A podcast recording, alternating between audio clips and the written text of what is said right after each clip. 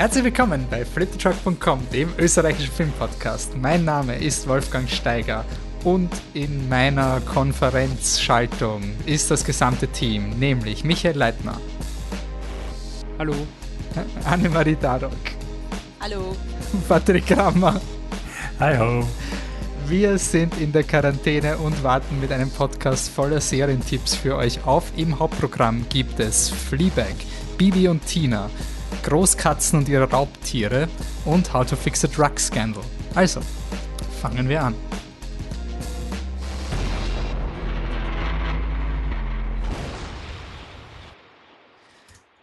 Jo, ihr seid alle noch am Leben? Ihr seid alle noch motiviert? Das Leben war nicht gut, gell? Nein, machen wir nicht. So, noch, starten wir nochmal.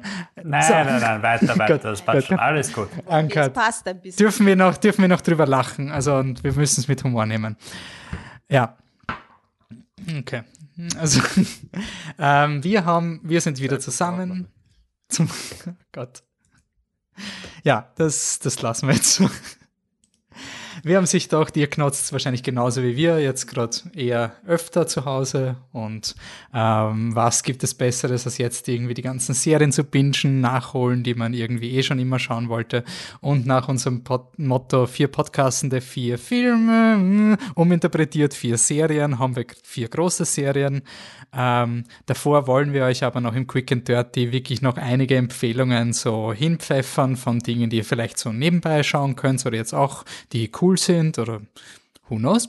Und davor gibt's aber noch ein bisschen Feedback. Unsere Netflix-Partys gehen weiter. Ähm, es hat sich eigentlich ganz gut etabliert, dass wir jeden zweiten Freitag bestimmen, welchen Film wir schauen und jeden ersten Freitag quasi stimmt ihr ab, welcher von vier Filmen geschaut werden kann. Äh, seit dem letzten Mal Aufnahmen haben wir geschaut Girls Club, The Life of Brian und Sleepy Hollow. Ähm, ich habe davon eigentlich nur The Life of Brian gekannt. Ich habe Girls Club nie gesehen und es der ist so geil. Also das ist wirklich so, also wow. Ich, ich habe mir einfach weggelacht. Der ist gar nicht so schlecht gealtert. Also da gibt's echt Komödien aus den 90ern oder, oder frühen 2000 ich weiß nicht wann genau, aber der ist schon sehr gut. Also hat mir urtaugt und das Orge ist halt, ähm, es ist so, wenn du High School Musical schaust oder wenn du Twilight schaust, nachdem du irgendwie Robert Pattinson, Kristen Stewart als echte Schauspieler kennenlernst. Irgendwie so. Es waren halt lauter Leute, so, woher kenne ich die? Oh, das ist Tina Fey. Woher kenne ich die? Oh, das ist Lindsay Lohan. Oh, woher kenne ich die? Oh, das ist Amanda Seyfried. Das ist so dieses, holy shit. Ähm, Sleepy Hollow, ja, habe ich jetzt auch gesehen. Ist ganz cool. Was du dazwischen nicht Linguine essen oder so? Ich habe Risotto gekocht, das war scheiße. Risotto-Reis ist einfach scheiße. Ich Wie viel vom es. Film hast du nicht gesehen, ist die Frage. Ich glaube, ich habe vom Film 40% gesehen. Also, psch, Aber ist Sleepy Hollow so einer von den legit Tim Burton Filmen? ja schon. Denk schon, er ist ganz Top, cool. Top er hat, 5 oder, oder ich bin mir sicher, dass man davor, ja, dass man davor noch Beetlejuice und Batman reiht, aber Edward mit den Scheren hin. den, viele lieben ja Big Fish und so weiter auch, also vielleicht als Spätwerk von ihm, das man reinnimmt. Dann natürlich alles im Wunderland. ja, genau. Aber, aber sticht, würdet ihr sagen, sticht ähm, Sleepy Hollow Sweeney Todd? Nein. Äh, na, weiß ich nicht. Die zwei sind sich irgendwie ähnlich, auch auf eine gewisse Art und Weise, aber boah, weiß gar nicht. Das eine ist mehr so für die, für die Emo-Kids, so für die Ästhetik und so, und das andere ist Ästhetik plus Gesang. Und Ja, das Musical ist einfach auch voll dass- gut. Also an sich, das Musical, dafür kann ja Tim Burton nix sozusagen, aber das Musical ist an sich voll cool. Also er hat es dann auch gut umgesetzt, ja. Ja, die Musik ist sehr catchy, aber bei, äh, beim anderen ist es halt, ich finde schon, dass der der spannendere Film ist, weil du halt Mystery hast und was Übernatürliches und beim anderen, da es ein Musical ist, weißt du eher, was der nächste Schritt sein wird. Also die, die Handlung ist vorhersehbarer. Ich finde es irgendwie so arg, wenn man mal so in diesen Sleepy Hollow sieht und dann irgendwie checkt, so, oh, es hat einen Grund gegeben, wieso der Burton so, so edgy war. Also so, wieso man glaubt, so, oh, ich schaue jetzt an den Burton-Film, aber quasi zugänglich genug für Mainstream, aber hat schon ein bisschen mehr Kanten gehabt und dann halt du siehst einfach, wie, wie Alice im Wunderland sich schon angebahnt hat. Also dieses, ja, wenn du das jetzt ein bisschen mehrmals Weichspüler machst und irgendwann immer wieder wäscht und wäscht und wäscht, dann kommt Alice im Wunderland von eigentlich logisch von Sleepy Hollow. Ähm, ja.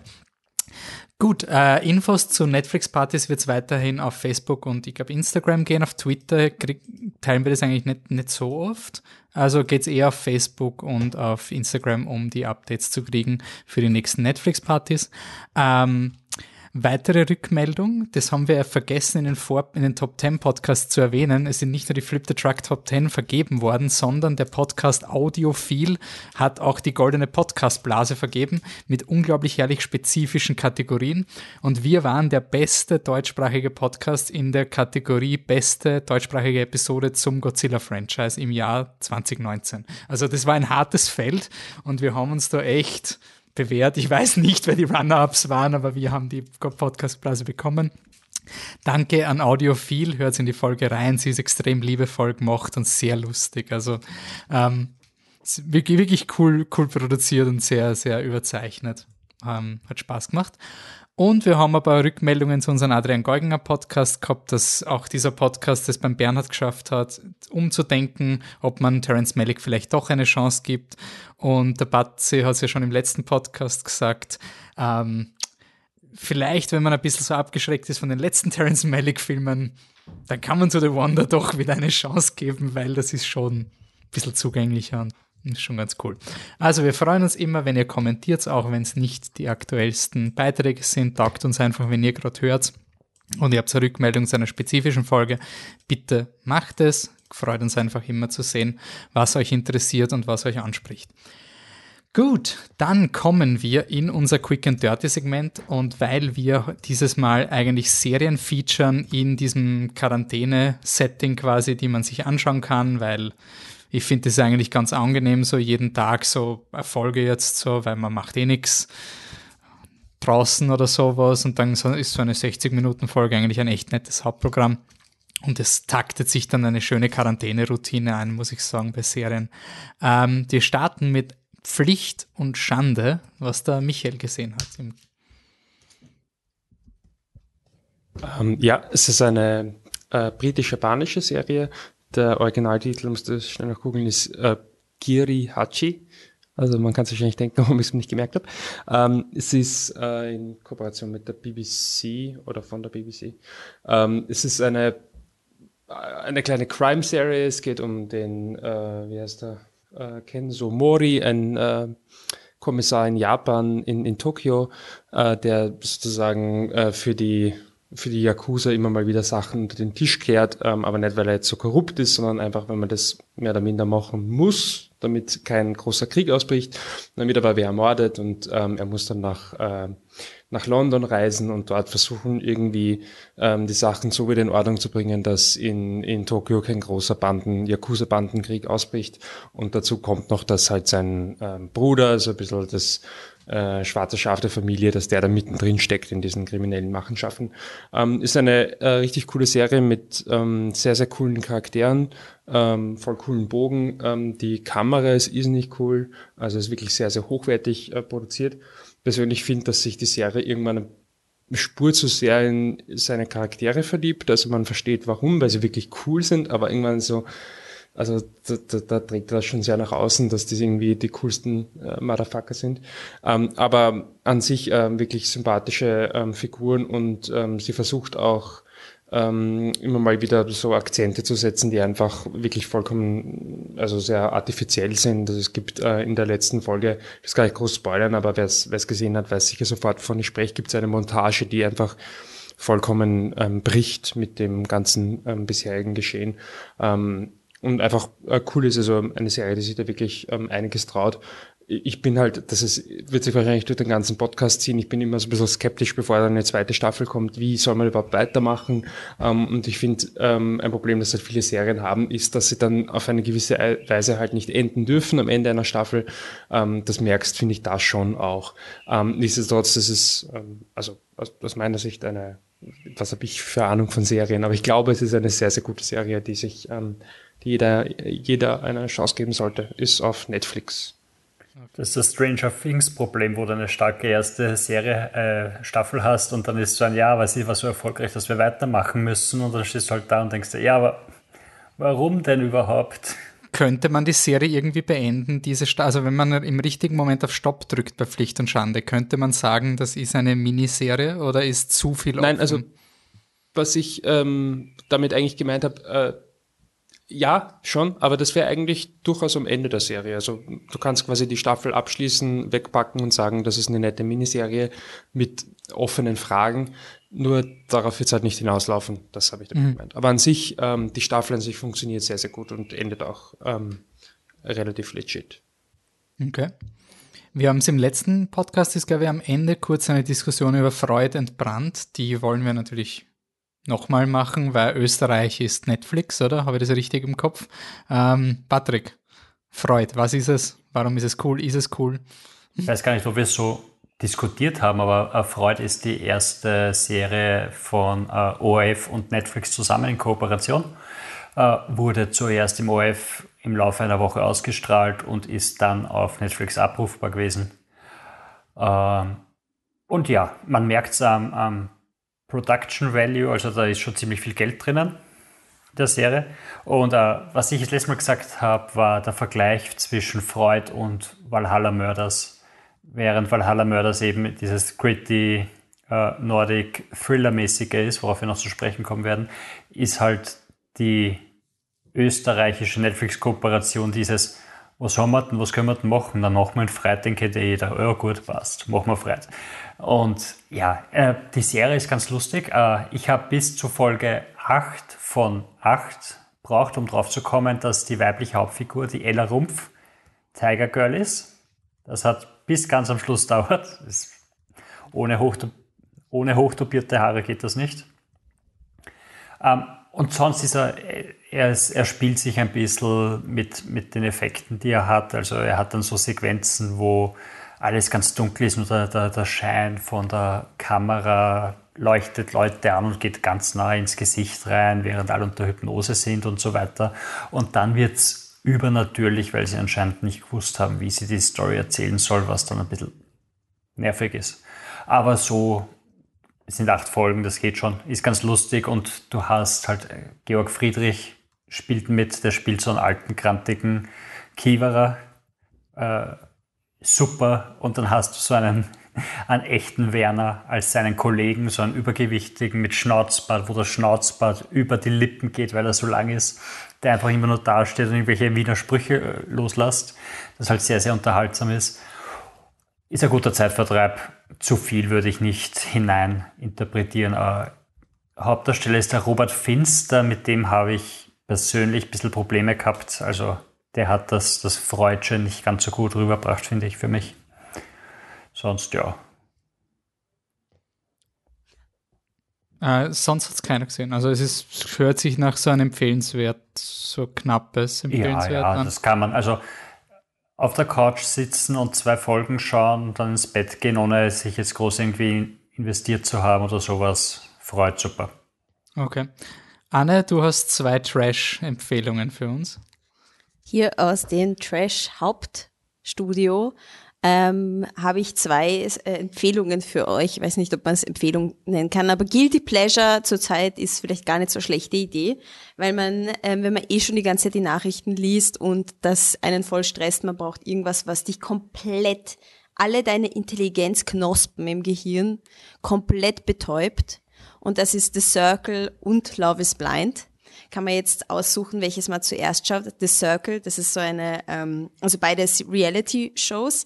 Bei The Circle geht es darum, dass ähm, lauter Leute in verschiedene kleine Wohnungen ähm, voneinander getrennt leben und sie können nur durch eine Art Social-Media-System miteinander kommunizieren und natürlich ähm, sie chatten halt miteinander und so und sie können ein Profil anlegen, wie sie wollen. Also sie können voll sie selbst sein, aber sie können auch Fake-Profile, also Catfishing-mäßig unterwegs sein und ähm, dann werden sie halt immer wieder rausgewählt von den anderen, je nachdem, wie beliebt sie sind oder ob die anderen ihnen vertrauen, dass sie echt sind und so. Ähm, ja, also ich habe, ich hätte mir nicht gedacht, dass ich das anklicken würde jemals, aber irgendwie habe ich es dann angeklickt und das war, das war super geil. Also diese Leute sind so, ich habe schon mal extra nachgelesen, ich glaube, sie sind mehr oder weniger echt. Also es gibt zumindest, sie tauchen zumindest nirgendwo mehr auf oder so, dass du sagst, okay, das sind irgendwelche Schauspieler oder keine Ahnung. Also es sind irgendwelche echten Leute und sind halt total extrovertierte Menschen. Das muss ja auch sein, wenn du bei sowas mitmachst. Und ist es natürlich komplett übertrieben, aber du hast irgendwann das Gefühl, sie sind halt komplett in dieser komischen Welt drinnen, wo sie miteinander chatten und es ist alles so fake und sie sind so fake freundlich zueinander und boah, du bist mein bester Bro und du bist mein Schatz und I love you all. Und das ist, na, irgendwie, es hat eine seltsame, wirklich seltsame Faszination, aber es ist einfach, ist einfach geil. Und ähm, Love is Blind ist mehr für die, die es gern romantisch mögen. Das ist auch wirklich super. Ähm, da geht es darum, dass sich die Leute in einem, also Männer und Frauen, alle fesch, was sonst, ähm, die, die haben alle das Problem, stellt euch vor, jetzt müsst ihr ganz stark sein, die haben alle das Problem, dass sie zu fesch sind, als dass sie wirkliche Connections zu Leuten im Real Life quasi aufbauen können. Also immer wenn sie mit jemandem zusammenkommen, dann ist es nur, weil sie einander urgeil finden und nicht, weil ja. es irgendwie deep ist. Extrem also nachvollziehbarer mein, Konflikt. Also. Ja, also es ist total traurig und deswegen machen sie da alle mit, weil sie wollen einander kennenlernen und zusammenkommen, ohne dass sie sich je gesehen haben. Sie treffen sich also in so Pots, wo so, sie durch so eine Wand reden können, sie sehen sich nicht und wenn es klappt, dann verloben sie sich in diesen Pots und ähm, Danach dürfen sie sich sehen und dann sind sie in so einer Art Resort und lernen sich kennen und im Endeffekt stehen sie vorm Traualtar und sagen dann ja oder nein. Also es ist die ganze Zeit so ein bisschen pending, ob dann noch was passiert. Also am Anfang sind natürlich voll viele Kandidaten, dann sind wenige Pärchen, davon, davon kein Spoiler. Und dann ähm, am Ende ist es sogar nochmal spannend, ob sie überhaupt heiraten werden, weil sie sagen quasi direkt beim Traualtar, ja, ich will heiraten, nein, ich will nicht. Und ähm, die Folge ist dann nicht mehr so spannend, also das kann man dann schon lassen mit den Hochzeiten, ist ein bisschen fad, weil das haben es dann total ausgewalzt, kann man sich eh vorstellen. Das ist wie bei Germany's Next Topmodel, die letzte Folge kannst du einfach kicken, das ist voll fad, aber der Rest ist geil. Und hier ist es genau dasselbe, also einfach in den, wie die in den Pots drin sind, über irgendeinen Schmarrn reden und dann verlieben sich zwei in dieselbe Person und dann ist es Uda Schaß und dann kommen sie zusammen und na, und die sind auch so deppert, alle miteinander. Aber es ist herrlich, ist herrlich. Das heißt, also, es gibt da bei der Serie auch keine unattraktiven attraktiven Menschen. Nein, es gibt keine, also das ist so super. Das so weit kommt also, noch.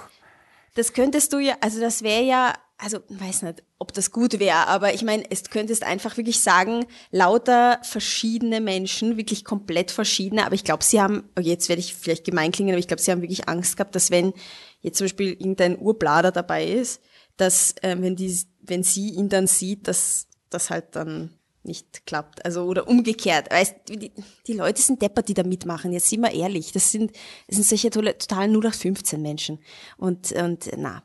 Also, ich, bevor ich noch beleidigender werde, schaut es euch an, ärgert euch. Mit viel Alkohol ist es noch viel geiler und ihr werdet wirklich an Spaß haben. Ich schwöre, ich schwöre. Und da gibt eine Szene, weswegen ihr auch beleidigend sein darf. Das erlaubt es jetzt, alles, was ich gesagt habe. Eine Frau gibt ihrem ähm, Golden Retriever Rotwein. Okay, also ja, ich darf sie beleidigen, passt. Ja, auf jeden Fall. Äh, ich, ich fand bei der Serie, also wie sie auf Netflix gestartet ist, hat es zwei Tage später dann schon die ersten Artikel gegeben von wegen, tja, die Paare, die dort heiraten, werden es nicht so einfach haben, diese Ehe wieder annullieren zu lassen. Und haben quasi die Idee von, wir heiraten, lassen es annullieren und alles ist wurscht, wir kriegen Geld. Gewinnen sie Geld? Nein. Nein, sie kriegen nichts. Ja, irgendwas. Also manche haben sogar ihre Jobs aufgeben dafür. Also weil, weil du ja eine Zeit lang, ähm, du, du verbringst ja eine Zeit lang in diesen komischen Pods und dann verbringst du Zeit in diesem komischen Resort, ähm, wo du dich kennenlernst, so Honeymoon-Phase-mäßig. Okay, also, also hm. das ist dann mit dieser RTL-Sache. Also, ja. ja. Okay. Ja. Tut damit, was ihr wollt. Okay. Ähm, gut, dann geben wir. Also die Ratings für The Circle und Love is Blind. Also, mir bitte kann es kein Rating machen. Okay. sagen, Wei Rotwein Trash. und Weißwein, fertig. Okay. Gut, äh, dann kommen wir zu Better Call Saul. Äh, läuft gerade in der fünften Staffel. Äh, zur Ausstrahlung des Podcasts wird die letzte Folge schon draußen sein. Ähm, es gibt angeblich noch nur noch eine Staffel.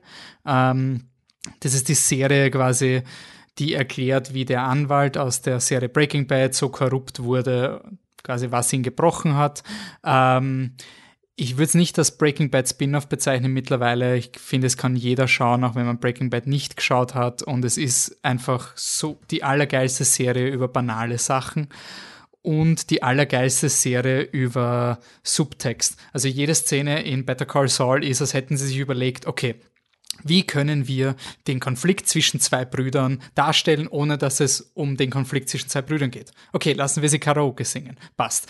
Wie können wir die Beziehung zwischen den zwei Hauptdarstellern realisieren? Indem sie ein Fenster zerschlagen und eine Person glaubt dann die Scherben auf und die andere nicht und so weiter. Also jede Szene in dieser Serie ist einfach so eine Screenwriting-Szene, wo du sagst, was, worum geht's eigentlich in dieser Szene? Es geht, es geht nicht, es geht nicht um den Praktikanten, es geht um ihn, es geht um den Typen, der über den Praktikanten redet quasi.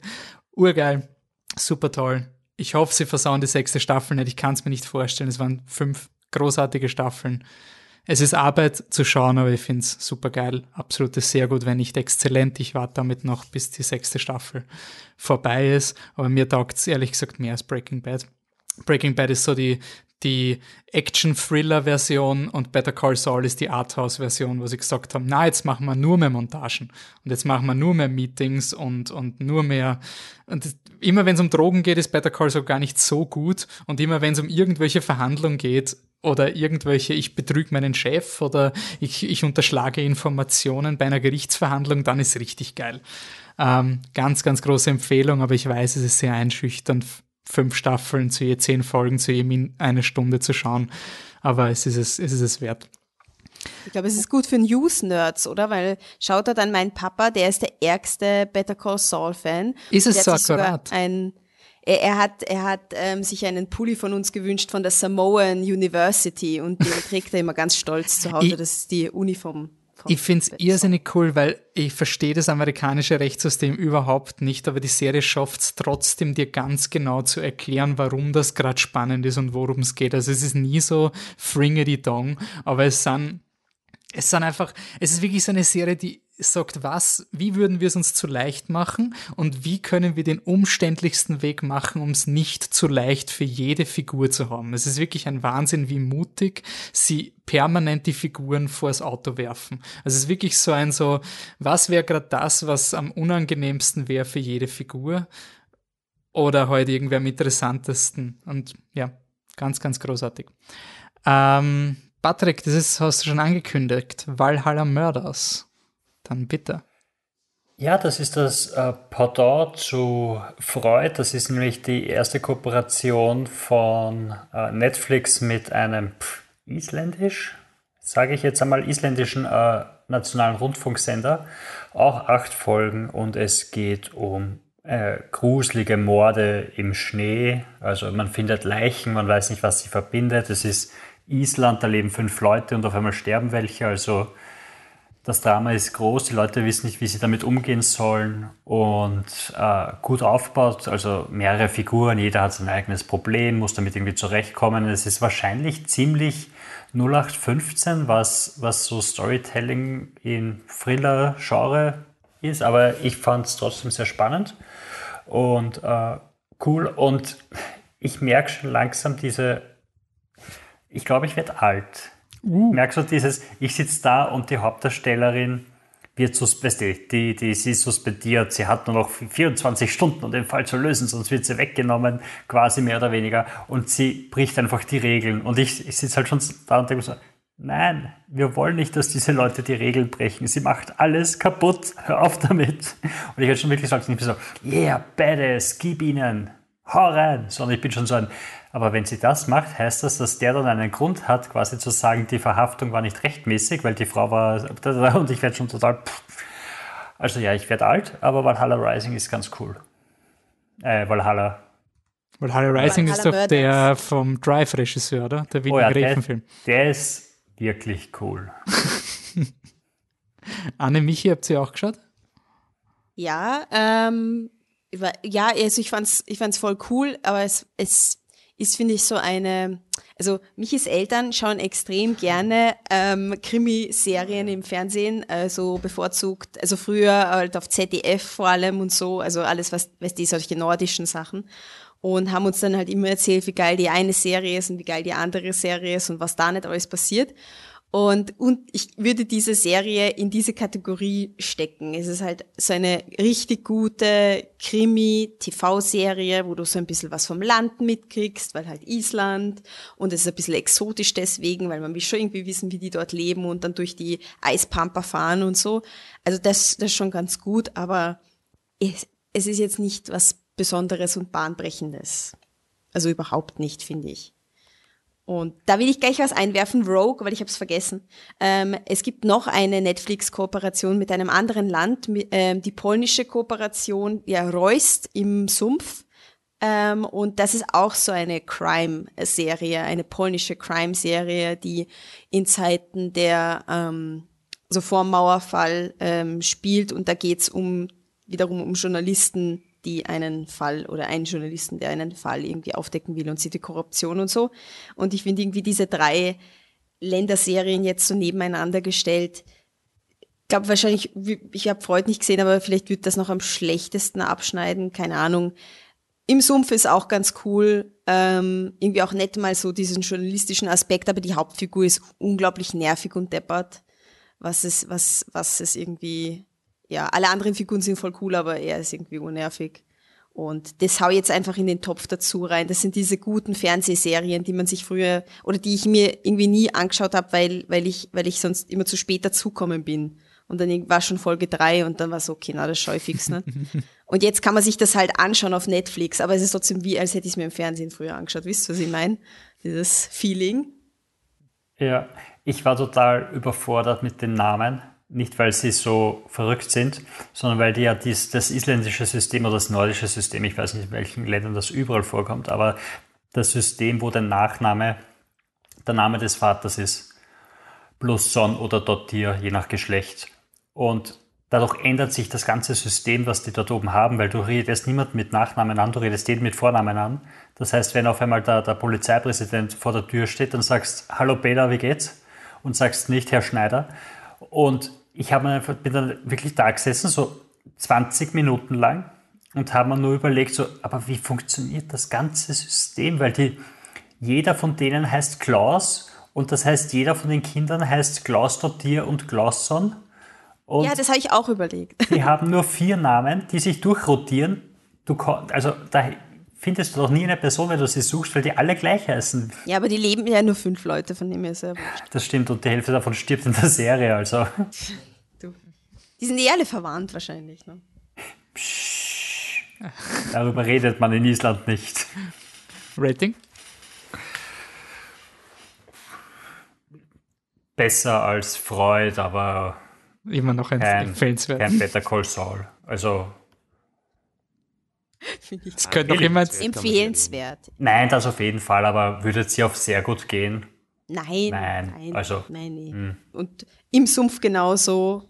Also genau. Ja. Nein, Nicht im Sumpf kratzt am Lauwarm. Ja, okay, kratzt am Lauwarm, ja genau. ähm, okay, dann kommen wir weiter zu äh, His Dark Materials. Äh, erwähne ich deshalb, weil unser Podcast sich noch verzögert. Ich hätte eigentlich geglaubt, wir hätten schon längst einen Podcast in der Produktion wird aber noch dauern. Deswegen hier einfach mal ein Aufruf. Ähm, schaut die Serie, sie ist. Also ich bin da quasi von dem Harry Potter Fix. Also ersten Quarantänetage habe ich mal alle Harry Potter Filme nochmal geschaut. Und wenn man dann quasi das nächstbeste sucht, dann ist es extrem gut. Ähm, ich finde es wirklich cool. Ich freue mich, dass die Serie gibt, weil einfach die Geschichte super ist und endlich gescheit adaptiert wurde. Ähm, wenn man sich danach nochmal den Goldenen Kompass anschaut, ist man einfach schockiert. Und es ist einfach diese Welt, die in His Dark Materials erzeugt wird, die, die braucht eine Serie. Also es ist wirklich so, es ist eine langsame Serie und das ist einfach notwendig, weil sonst bist du überfordert. Ähm, ich freue mich auf die zweite Staffel und ich freue mich auf den Podcast, wenn er kommt. ist jetzt mal ein provisorisches sehr gut, weil es mir sehr gut gefallen hat. Sie hat aber, sie ist aber schwer, die ersten zwei Folgen. Also die erste Folge ist ein bisschen zäh und es wirft mit vielen Konzepten um sich und dann entwickelt sich ein sehr angenehmer Flow. Aber ja, mit Vorbehalt sehr gut. Darf ich ganz kurz äh, die Brücke schlagen, weil Golden Compass Dark Materials war ja das Gegenprogramm zu Narnia. Ja. Und Narnia hat es zu Ostern gespielt und da habe ich den dritten Teil gesehen äh, den Prinz Caspian, bla bla bla. Und ah. bist du deppert, ist der Christ. Also ich habe ja gewusst, dass er der Löwe ist, Jesus und Gott. Aber und die Atheisten sind ganz scheiße. Das ist wichtig. Genau, ja. Und im dritten Teil tun sie nicht mal mehr so, als wäre das keine, also als würden sie nicht versuchen, dich zu bekehren. Das ist ein Wahnsinn. Es kommt wirklich Szene, da, da kommt er wieder, also sie finden ihn endlich, sie suchen ihn, dann tauchen sie auf, dann steht da der Löwe und sagt so, ja, ihr müsst Narnia jetzt verlassen und ihr werdet nicht mehr wiederkommen.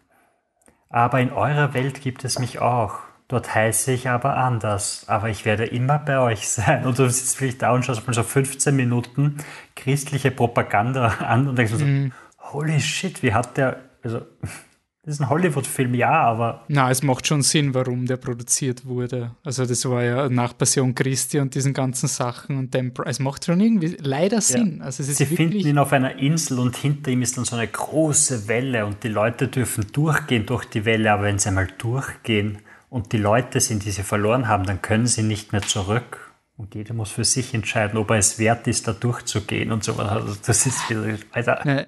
Narnia ist ja auch die Buchserie, die damit endet Spoiler, dass dem der einen gesagt wird quasi, hey, du bist eine Slut, du kommst nicht in den Himmel. Lest es nach, es stimmt wirklich. Ein Kind darf einfach nicht in den Himmel zum Schluss. Also es ist wirklich so eine, ja, whatever. Äh, insofern, ja, ich finde es interessant, His Dark Materials, also wenn, also das ist eine, eine Serie, die ja wirklich ultra kirchenkritisch ist und die ganzen sexuellen Missbrauchsskandale und Kinder werden entführt und missbraucht von dem Magisterium. Ähm, man sieht irgendwie, warum das, also den Goldenen Kompass Film wollten sie ohne dieser Message machen.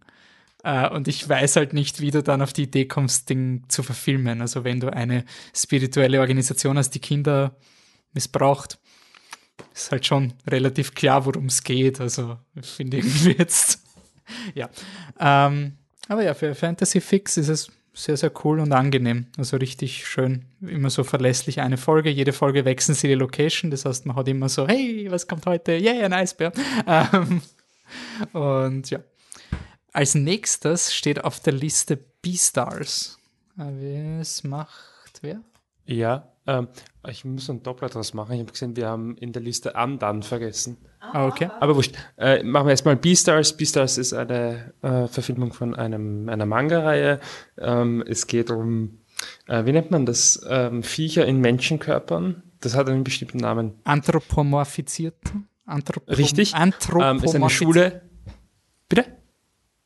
Ich weiß es nicht. Dieses, dieses Morph-Wort. Ja, doch, doch, doch. Ich glaube, du warst schon am richtigen Weg. ähm, und äh, im Endeffekt sind das halt lauter solche Viecher. Das ist eine Schule. Und ähm, sie werden halt unterschieden in Fleischfresser und Nicht-Fleischfresser. Und die Nicht-Fleischfresser haben immer ein bisschen Angst vor den Fleischfressern, obwohl sich die eigentlich eh zusammenreißen, aber weißt ja nie genau, was, was durch einen Wolf so durchgeht. Ähm, und im Endeffekt erzählt es dann die Liebesgeschichte zwischen einem Wolf und einem Schaf. Nein, was ist sie? Ein Hase. Ein Hase, um Gottes Willen, ein Hase. Äh, zwischen einem Wolf und einem, einem Hasen. Sind die gleich ähm, groß? Ist es ziemlich crazy. Äh, mit sehr. Oh, nein, Zwergkaninchen. ein Zwergkaninchen, genau. Ja. Ähm, die sind, quasi die, die sind so groß, wie die Tiere sind?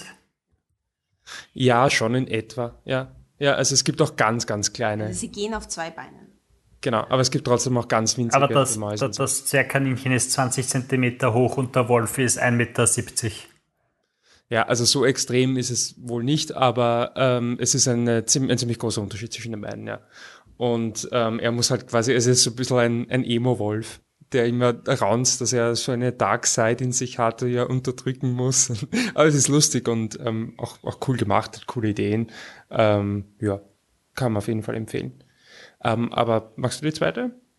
Eine noch stärkere Empfehlung. Noch stärkere Empfehlung, vor allem Better Call Saul, derselbe Schauspieler, kommt in Undone vor.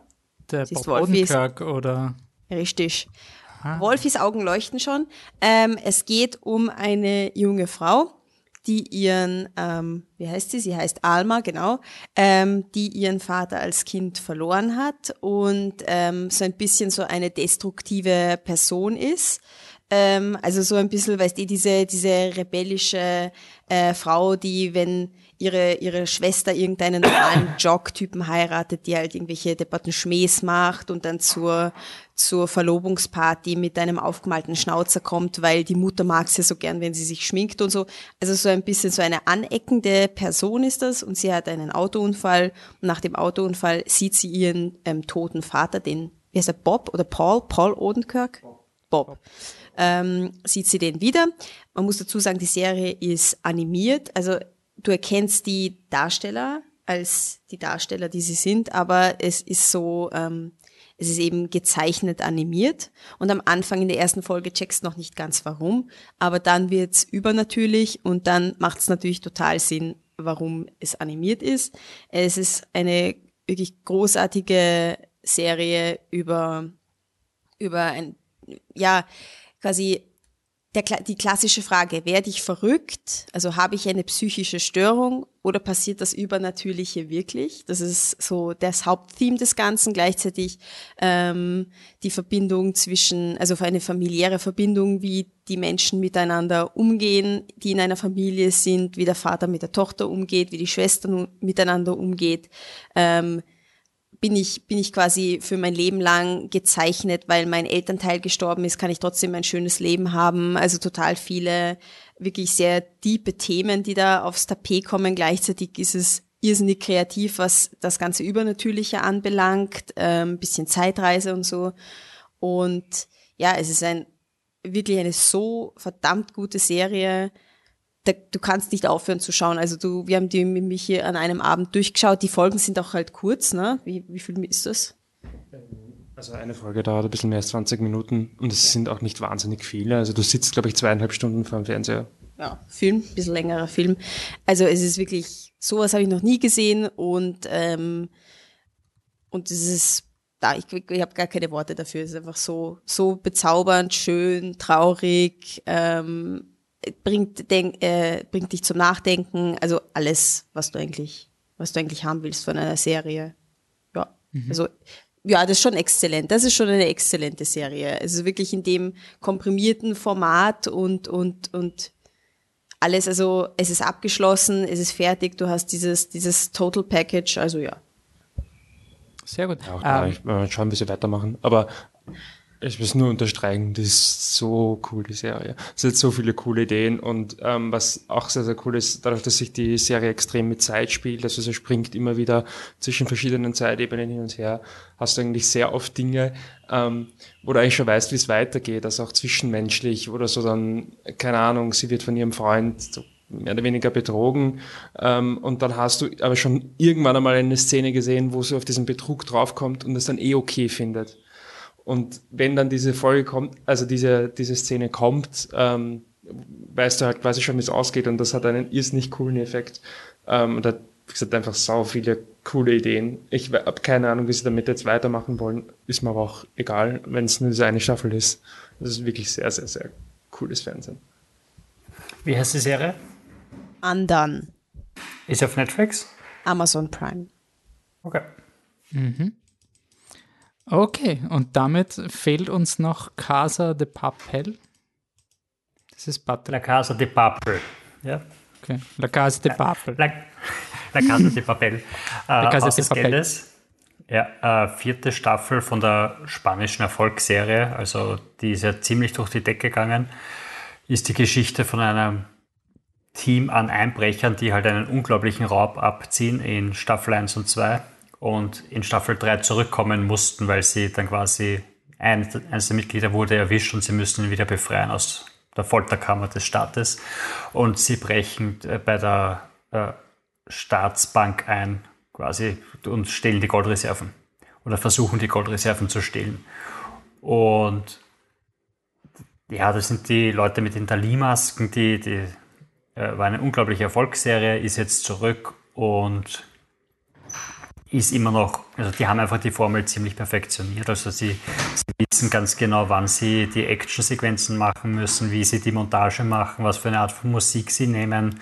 Und äh, sie übertreiben es hin und wieder. Also es gibt dann schon so diese Twists und Turns, wo sie, ah, du dachtest, ich komme nicht drauf, dass du die, das machst, deshalb mache ich das. Und ah, du dachtest, ich komme nicht drauf, dass du denkst, dass ich das mache, deshalb habe ich das doppelt, dreifach Turns.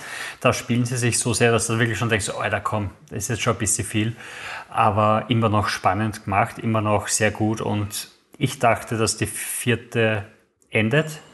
Und dass es das war, aber sie endet mit einem verdammten Cliffhanger. Was mich sauer macht. Aber ja, das bin nur ich.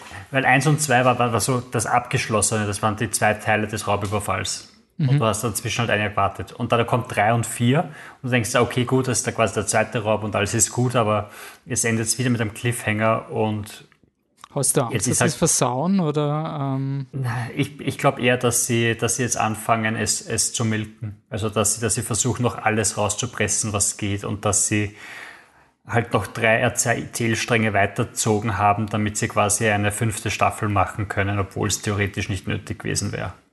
Das ist das, wovor ich gerade Angst habe. Aber vierte Staffel, spannend, genauso wie eins, zwei, drei. Also wer die ersten drei mag, wird die vierte mögen. Wer nichts kennt davon, kann einmal in die erste reinschauen, weil ich glaube, das ist auch so ein Crowdpleaser, die einfach spannend ist. Mhm. Ich habe das auch so mitgekriegt, das ist so diese Watercooler-Serie. Also quasi, das ist so die Serie, die in meiner Arbeit so mitgekriegt hat. So, oh, es ist wieder da. So, das, das war irgendwie so ein Raunen.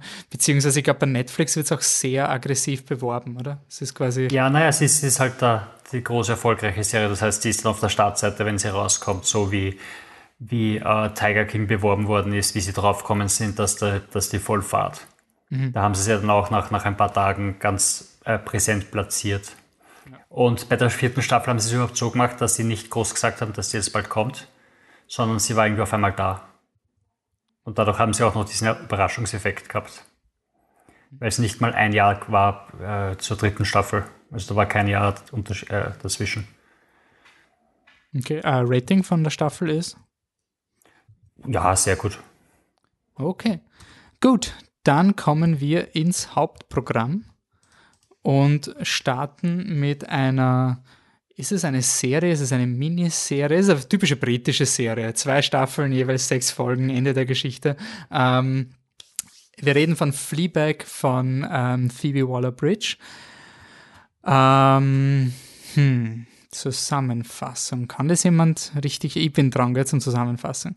Also, die Britin Fleabag lebt in London und betreibt ein eher schlecht laufendes Café. Dieses hatte sie gemeinsam mit ihrer besten Freundin Boo eröffnet, welche vor dem Einsetzen der Serienhandlung gestorben ist. Passt. Das ist eine Google-Zusammenfassung. Es ist Wikipedia. Ich meine es nämlich so schlau, weil wenn du normalerweise die englische Wikipedia hast, dann kommst du halt drauf während dem Lesen und du, wenn, wenn du so wingen willst, scheiße, das englische Wort. Ja, genau, das, das, wie übersetze ich das? Also ja, äh, ist eine, ich würde es nicht als, mir ist verkauft worden als Comedy.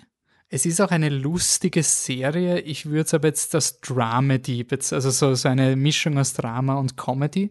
Ähm, Phoebe Waller-Bridge spielt die Hauptrolle Fleabag und es ist eine Serie, wo die Protagonistin mit dem Publikum redet. Also sie dreht sich immer in die Kamera. Die meisten kennen es wahrscheinlich, wahrscheinlich House of Cards, das ist das bekannteste Beispiel von dieser Protagonistin, die halt durchführt. Das heißt, du hast sehr viele Familientreffen und dann passiert halt irgendwas und sie schiebt einen Kommentar und kommentiert die Situation auf einer Meta, auf einem Meta-Level.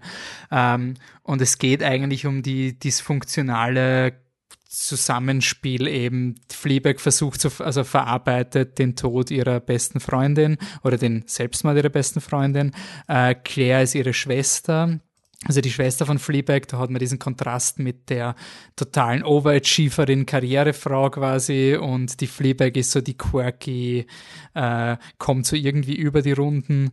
Sie haben eine schwierige Beziehung zu ihrem Vater, der gespielt wird von Bill Patterson und eine großartige, großartige, unendlich geniale Stiefmutter in Form von Olivia Colman. Ich meine, ich habe sie vorher schon geliebt, aber oh mein Gott, ist sie einfach die großartigste Schauspielerin überhaupt. Olivia Colman spielt einfach die furchtbarste Stiefmutter, die es gibt. Und sie hat so viel Spaß und es ist einfach, jede Szene mit ihr ist unerträglich furchtbar und ungut und grauslich und sie ist so diese Person, die so, du, du, du versaust mir nicht, dass ich jetzt fröhlich bin und du bist jetzt eh da, aber du schleichst dich eh bald, gell? Gell? Okay, gut, ihr schleicht euch jetzt eh, weil jetzt haben wir das Foto gemacht. So, so diese Art von Mensch großartig. Und dann gibt's halt so Figuren, also die Figuren haben meistens so Spitznamen. Es gibt den Hot Misogynist, es gibt ähm, den ähm, Mr. Asshole. Mr. Asshole, es gibt den Hot Priest in der zweiten Staffel. Und ja, die Serie ist, ich habe lustigerweise ich bin draufgekommen, dass wenn man auf unterschiedlichen Devices Amazon schaut, dann kann es sein, dass man andere Staffeln schaut. Also ich habe die ersten zwei Folgen Fleabag geschaut, so im Web Interface. Und dann bin ich auf Amazon Prime gegangen, habe gewusst, so am Fernseher und habe gewusst, ja, Folge 3 müsste ich sein. Habe aber nicht gesehen, dass es Staffel 2 Folge 3 ist. Es hat noch immer ungefähr Sinn gemacht. Ich habe mich nur gefragt, wer dieser Priester ist. Aber es war jetzt nicht so ein krasser Sprung zwischen Staffel 1 und 2, weil die Serie halt sehr davon lebt, dass du halt so mit der Fleabag so äh, ein bisschen überfordert wirst und dann springen, also sie, ihre Gedanken springen oft. Das ist nicht so die stringente Handlung. Es gibt einfach Running Gags, die sich durch die zwei Staffeln einfach ziehen. Und wenn eine furchtbare äh, Figur, äh, Töpferfigur oder so, eine Frauenkörperfigur wieder auftaucht in Staffel 2, dann ist es eher in Folge 2 Staffel 1 vorkommen, also Continuity und passt. Also die Running Gags ziehen sich durch und erzeugen eine Kontinuität. Und ja, great, great fun. Also und sehr viel Tragik. Ähm, ja, ich gebe euch mal das Mikro. Wer, wer fühlt sich noch bemüßigt, über Fleabag zu reden? Der Patrick hat mich eigentlich auf, die, auf diese Serie mal gebracht, also bitte. Ja, also alles, was Phoebe Waller-Bridge macht, ist ziemlich amazing. Das ist wirklich nicht auszuhalten, die Frau. Das ist wirklich so ein, oh toll, ja, natürlich kann sie das auch, ja, überhaupt kein Problem. Oh, sie hat eine lustige Komödie geschrieben. Oh, jetzt macht sie eine unglaublich tolle Thriller-Serie, ja, kannst du das halt auch schreiben, natürlich. Ähm, Fleabag ist super. Du bist eifersüchtig, okay. Fass mal's zusammen. Wer nicht? Ganz ehrlich. Bist du nicht eifersüchtig, Anne? Natürlich. Ja. Ähm, nein, ganz großartig, was, was die macht. Und äh, es, es hat angefangen als eine One-Woman-Show, deshalb, deshalb hast du diese Sache mit, mit dem äh, vierte Wandbrechen drinnen, weil sie bei der One-Woman-Show halt einfach auf der Bühne steht und das erzählt und, oder die Story der ersten Staffel verkürzt, komprimiert erzählt. Und die kann man sich übrigens im Moment äh, auf der Webseite vom Soho anschauen. Die kann man sich dort um vier Pfund die One-Woman-Show ein, ein Videostream äh, leihen, mit dem halt Künstler in London unterstützt werden. Nur so nebenbei, wenn man sehen will, was der Ursprung war. Ich habe das One-Woman-Stück im Heidenkino gesehen. Es ist auch super. Echt Wahnsinn. Wie lange dauert Und das? Eineinhalb Stunden? 80 oder? Minuten. Okay. Sowas. Und ja, die Serie kommt da der Streit, ist Staffel 1 besser oder Staffel 2 besser? Ich finde, sie, sie schafft es einfach unglaublich äh, zu balancieren zwischen lustigen Sachen und zwischen traurigen Sachen. Also wenn sie dir einen Magenschlag versetzen will, dann landet der ziemlich heftig. Und äh, es gibt einfach so, so Szenen oder so kleine Sachen, die dich voll verfolgen. Also es gibt Ende der ersten Staffel, äh, kein Spoiler, gibt es den Moment, wo, wo sie sich halt gestritten haben in der Familie und sie geht raus aus dem Haus und dort steht ihr Vater, mit dem sie sich gerade gestritten hat. Und sie haben so diese ganz kurze, so, so diese zwei, drei Sätze, wo sie quasi wissen, wir sind eh, wir lieben uns, wir sind auf derselben Page. Und dann gibt es einen Blick und der tut so weh, und sie schafft das einfach in diesen ganz kleinen Sachen unglaublich viel Emotion auszubringen und rüberzubringen und äh, auch zu erzeugen, dass ich einfach von allem, was sie macht, äh, immer total begeistert bin. Und Fleabag ist wahrscheinlich im Moment das, was sie, ihr Meisterwerk, das, was ihr am besten gelungen ist, wo man sich dann schon dachte, oh scheiße, zweite Staffel, wollen wir es wirklich? Und dann siehst du es und denkst, ja, auf jeden Fall. Also war unglaublich wichtig, dass es eine zweite Staffel gibt. Ja, ich muss noch dazu sagen, ich habe nur bis ähm, Staffel 1, Folge 6 geschaut bis jetzt. Irgendwie, also ich hätte mal das auch von meinen Kolleginnen empfohlen bekommen. Ähm, Shoutout an ähm, eine meiner Kolleginnen, deren absolute Lieblingssexszene in, glaube ich, Staffel 2 oder so vorkommt. Ich habe es noch nicht gesehen, aber ich, sie hat es mir dann immer so angepriesen, dass ich es schauen soll, deswegen. Und ähm, ich, ich weiß nicht, warum ich nicht das kontinuierlich durchgeschaut habe, weil immer wenn ich es schaue, finde ich es also genauso gut wie ihr, alles, was ihr gesagt habt, unterstreiche ich und ich finde es wirklich großartig. Aber ich glaube, es ist so traurig. Irgendwie trifft es dich so sehr emotional, dass jedes Mal, wenn ich an die Serie denke, mir denke, ah, jetzt setz dich hin und schaust noch was, so am Abend, so nach dem Arbeiten, denke ich oh, weiß nicht, RuPaul's Drag Race klingt jetzt irgendwie mehr nach Gehirn ausschalten als Fleabag, obwohl es halt auch lustig ist und Fleabag hat lustigen, super Humor, ähm, schwarzen Humor und Sarkasmus und was weiß ich. Aber ich glaube, mich hat auch immer fertig gemacht, dass ich sie am liebsten, ich wollte sie am liebsten gleichzeitig umarmen und schütteln. Also diese Emotion der Hauptfigur gegenüber macht es nicht leichter, dass man, dass man immer wieder neu einsteigt. Deswegen glaube ich, müsste ich mich einfach hinsetzen und da mal wieder ein paar Folgen abarbeiten und dann den Rest und dann habe ich es quasi hab ich's geschafft, das Ganze durchzuschauen. Aber ich finde es auch echt, echt super. Aber eben, dass sie halt so eine Person ist, die so echt ist, dass du, dass du am liebsten durch den Bildschirm greifen möchtest und, und ihr einfach irgendwie helfen willst oder ihr, weiß nicht, dem Therapeuten einen gescheiten bezahlen oder so. Also es ist so. Aber ich finde oh. find das so, so schwierig, weil meistens hast du in diesen Folgen dann die, die Aktionen von den Hauptdarstellern, wo du dir einfach nur im Kopf greifst.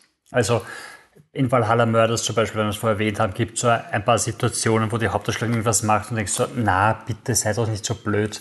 Und das hast du irgendwie nie bei Fleabag. Also sie schafft so, dass du sagst so, das, bitte sag's nicht, bitte sag's nicht, aber wenn sie es dann doch sagt, bist du nicht böse auf sie, sondern nein, nein. Das ist sie halt und du weißt, wenn sie den Mund aufmacht, dann geht irgendwas nach hinten los. Es ist mehr dieses Helfen wollen. Also es ist nicht so, dass ich mir denke, boah, was macht diese Figur, es ist unrealistisch, es ist irgendwie deppert, hm, das haben sie nur reingeschrieben, sondern es ist so, es ist eine echte Person, du kannst sie dir wirklich vorstellen und, und deswegen ist es so, du denkst da, wow, bitte, ich will einfach hingehen und dir ins Gewissen reden und sagen, bitte mach's anders, es ist alles okay und wir helfen dir schon durch. Lieb dich selber. Sie ist ja auch sehr gnadenlos mit ihrer eigenen Figur. Also sie ist ja quasi, das hast du ja oft das Problem, also ich habe sehr interessant, also sehr ähnlich finde ich es wie die Ricky Gervais Produktionen, der ähm, mit Extras und Office und jetzt auch mit Afterlife auch ziemlich immer mit sich selber ins Gericht fährt und irgendwie eigentlich am gemeinsten zu seiner Hauptfigur teilweise ist, so richtig gnadenlos reflektiert. Ich finde, das ist bei Fleabag in der zweiten Staffel noch stärker, dass sie wirklich mal so thematisiert, wer ist diese Person eigentlich? Und diese Person, auch wenn sie die Hauptdarstellerin ist, ist sie nicht perfekt oder ist nicht toll. Sie ist, sie braucht Hilfe. Und was mir so taugt hat, ich habe das mit Stage Musical, finde total, äh, Stage Show, finde total spannend. Ja, ich habe in der zweiten Staffel habe ich irgendwie so diesen Moment gehabt, wo so meine Mind irgendwie geblown wurde mit dieser vierten Wand, dass sie da dauernd mit dem Publikum reden, war so ein, oh mein Gott, das ist so meta, weil wir sind im Jenseits und sie versucht, sie versucht ihre beste Freundin zu erreichen, aber wir können nicht antworten, weil sie ist im Fernseher gefangen, genauso wie ihre Freundin im Jenseits ist und wir können ihnen zuschauen, weil wir im Himmel sind. Und es war so ein, ein kompletter Meltdown, weil es so perfekt gepasst hat, weil einfach sie, sie plädiert ja irgendwann dann mit dem mit dem Publikum. Und es ist nicht nur ein Hallo, ich bin Kevin Spacey und schaue die Kamera das ist voll snarky und sonst ich finde dieses dieser vierte Wandbrechen ist halt dieser arge Hilfeschrei, dass deine Person halt wirklich mit dir, mit jemandem reden will und diese Person ist nicht da. Sie kriegt einfach keine Response. Und das habe ich echt, ich weiß nicht, ob es Absicht war, aber ich habe es ziemlich flashig gefunden. Also für mich ist es definitiv im Design, vor allem weil das mit dem Priest dann Ursinn ergibt. Also schaut die Staffel 2, denkt drüber nach. Wir machen eh noch wahrscheinlich einen Phoebe Waller-Bridge Podcast. Aber ich finde das so spannend, dass, dass solche Sachen immer rauskommen bei Fleabag. Äh, äh Phoebe Waller-Bridge war diese Woche bei äh, Stephen Colbert zu Gast äh, in dieser äh, Late Late Show, was auch immer. Stephen Colbert hat irgendwas beworben. Und da hat er sich gefragt, was bedeutet der Fuchs in der mhm. zweiten mhm. Staffel. Also es kommen immer wieder Füchse vor. Die Story ist, dass der Priest von Füchsen verfolgt wird und er weiß nicht warum. Und dann hat sie gesagt so, naja, ich sag's dir nicht, was glaubst du denn? Und er hat auf einmal ein Gedicht rezitiert, das irgendwie auf die Füchse passt und das Übernatürliche und das Göttliche durch Füchse ausdrückt. Und sie sitzt nur da und so, holy shit. Also da, sagen wir das was, genau, sagen wir das was. Und ich finde es unglaublich spannend, dass, dass sie quasi irgendwas geschaffen hat, wo jeder mhm. so viel reininterpretieren ja. kann, was so viel, also das, das, das passiert nicht so oft, dass du, dass du irgendwie so ein Stück Unterhaltung hast, wo du halt da sitzt und denkst, mhm, mhm, und dann so, ja, dass du dich nicht blöd, dass du dich nicht blöd fühlst, darüber nachzudenken. Also du hast einfach, vielleicht ist es nicht drin, aber es ist einfach so ein, hey, was könnte das sein? Es ist einfach diese Aufforderung, die man irgendwie ernst nimmt. Normalerweise ist das ja eher so dieses Mystery Boxing, was dann immer noch hinten losgeht. Und ja, schön, wenn es endlich funktioniert. Ja, weil du es auch nicht brauchst für die Story. Das erinnert mich so ein bisschen an, an Sharp Objects von HBO, die Serie von, mit der Amy Adams, äh, wo sie sich äh, auch äh, psychische Probleme und sie ritzt sich Worte in den Körper. Und als Zuschauer siehst du manchmal Worte aufblitzen. Also da steht dann irgendwas im Schmutz des Autos geschrieben oder sie hat irgendwo was gegen die Wand gekratzt und dann schaust du kurz hin, dann siehst du kurz das Wort und dann ist es wieder weg. Und es sind nie Hinweise auf, den, auf das, was gerade passiert, sondern es sind einfach nur so, da steht halt für 30 Sekunden oder für, für 30 Hundertstel steht da irgendwo das Wort Panic. Mhm. Und das ist einfach nur, weil sie gerade Panik fühlt und diese ganzen Easter Eggs, die quasi versteckt werden, wo du in jeder normalen Serie äh, verbinden kannst, sagen kannst, ah, da haben sie uns ja schon gesagt, dass das passieren wird, weil die gelbe Banane hängt dort. Und bei dem ist einfach nur so, wenn du den Charakter verstehen willst, reicht es, wenn du ein paar dieser Worte, also der Easter Eggs findest und du lernst was über den Charakter, nicht über die Story und du hast keinen Vorteil. Also mhm. du als Zuschauer hast keinen Vorteil, du hast eine stärkere emotionale Verbindung zu der Geschichte. Und so ähnlich ist es bei Fleabag auch. Mhm. Ja, sehr gut, würde ich sagen. Also noch. Ja, nicht. Raten. Hm. Also, ja, gut, also wenn, wenn wir unser Rating-System ganz ehrlich sehr viel besser geht es nicht und ich habe es durchgeschaut, also bei mir wäre das sicher ein Exzellent. Mhm. Also ich habe, ich habe, ich glaube, ich habe beide Staffeln jetzt schon drei oder viermal gesehen weil eine Folge dauert ja auch nur 20 Minuten oder sowas. Ja. Das flutscht halt schon ziemlich. Das ist schon das Geile an diesen britischen Serien. Also das finde ich schon, wenn du diese Möglichkeit hast, einfach nur in, zwei Staffeln dich zu verwirklichen und dann ist es vorbei. Weil ich finde, dann kann die Serie auch was aussagen. Also dann. Dasselbe ist, ähm, ihre erste, auf Netflix gibt es noch andere Serien von ihr. Ähm, es, also eine Serie gibt es auch von ihr, die heißt Crashing, das sind nur sechs Folgen. Die habe ich jetzt auch schon drei oder viermal durchgeschaut, wenn nicht sogar öfter, weil es sind sechs Folgen zu 20 Minuten. Das ist. Bei der hatte ich immer die Hoffnung, dass es weitergeht, ehrlich gesagt. Also ja, voll. Ich habe mir auch gedacht, so bitte, jetzt wo du den Erfolg hast, mach die andere Serie weiter, aber dafür ist sie wahrscheinlich zu alt. Und so ähnlich ist das auch bei der Serie äh, Lovesick. Oh Gott, die liebe ich noch. Ist das auch von Phoebe Waller-Bridge, oder? Nein, nein, die ist aber britisch, also ah, okay. quasi. Okay. Ne, cool. Dann gehen wir mit Trommeln und Trompeten weiter zu dem Event. Unsere Downloadzahlen sind nach oben gegangen, seit diese Serie auf Amazon ist. Also The People Demanded. Da sind Bibi und Dina von Matthäus und Sabrina. Sie jagen im Wind, sie reiten geschwind, weil sie Freunde sind. oder irgendwie so. Bibi und Tina hat eine Serie auf Amazon. Die, diesen, diesen kausalen Zusammenhang habe ich noch immer nicht verstanden nach all den Jahren. Sie reiten geschwind, weil sie Freunde sind. ja, weil. Okay. Macht doch Sinn, um, ähm, oder?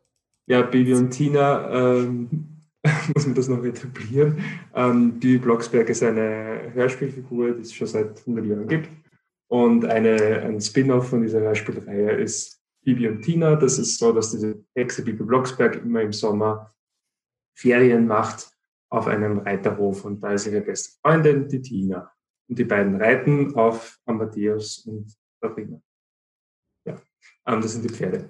Mhm. Ähm, aber die Pferde sind nicht wichtig. Äh, viel wichtiger sind die äh, Boys, und ähm, sowieso, dass halt Ferien sind und dass es warm ist und schön ist und das ist halt alles am, am Hof und so und cool.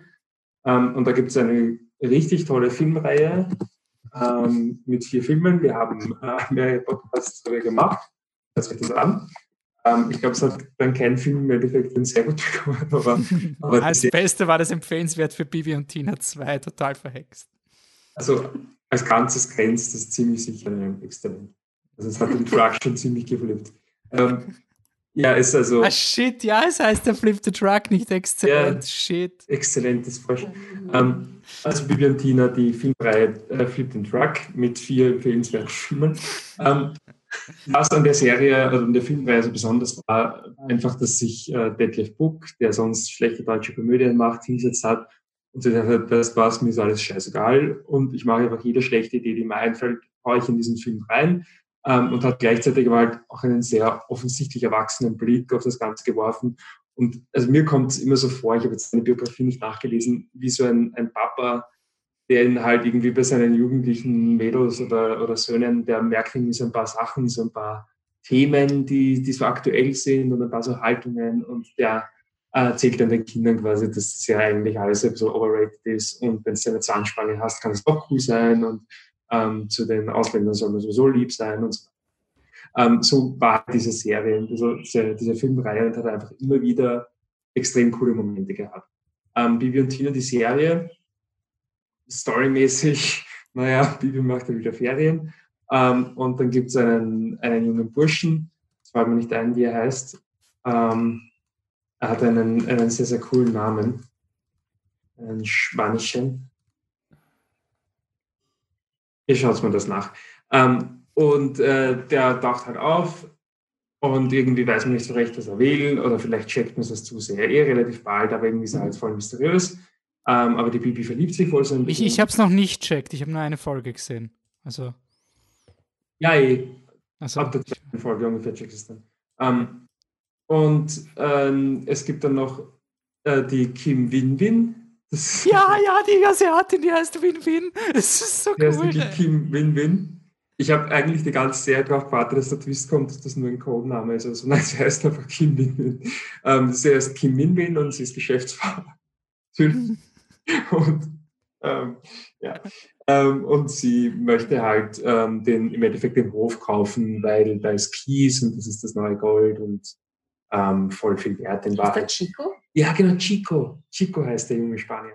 Chico und ähm, Kim Bin Bin sind sozusagen die beiden Figuren, die von außen reinkommen und das Ganze so ein bisschen durcheinander bringen, mehr oder minder. Ähm, aber jetzt so wahnsinnig viele große Bögen gibt es nicht. Beim, beim Chico, wie gesagt, checkt nach drei, vier Folgen. Nach, glaube ich, sechs Folgen sprechen sie es dann endlich aus, den Twist, den schon jeder weiß. Und Wer, was jetzt? Ich will das jetzt wissen. Wirklich? Ich bin jetzt so gespannt. Also, ich auch. Also, ähm, es gibt eben den, also die, die, das sind die Ferien oder das Sommer. Spoilerwarnung, nur zur Sicherheit. Ja, also große Spoilerwarnung. Ähm, das ist immer Martinshof ähm, und da gibt es auch die Burg von Graf Falkenstein. Und ähm, der Graf Falkenstein ist wiederum der Papa von ähm, Alex. Der Alex ist der Boyfriend von der Tina.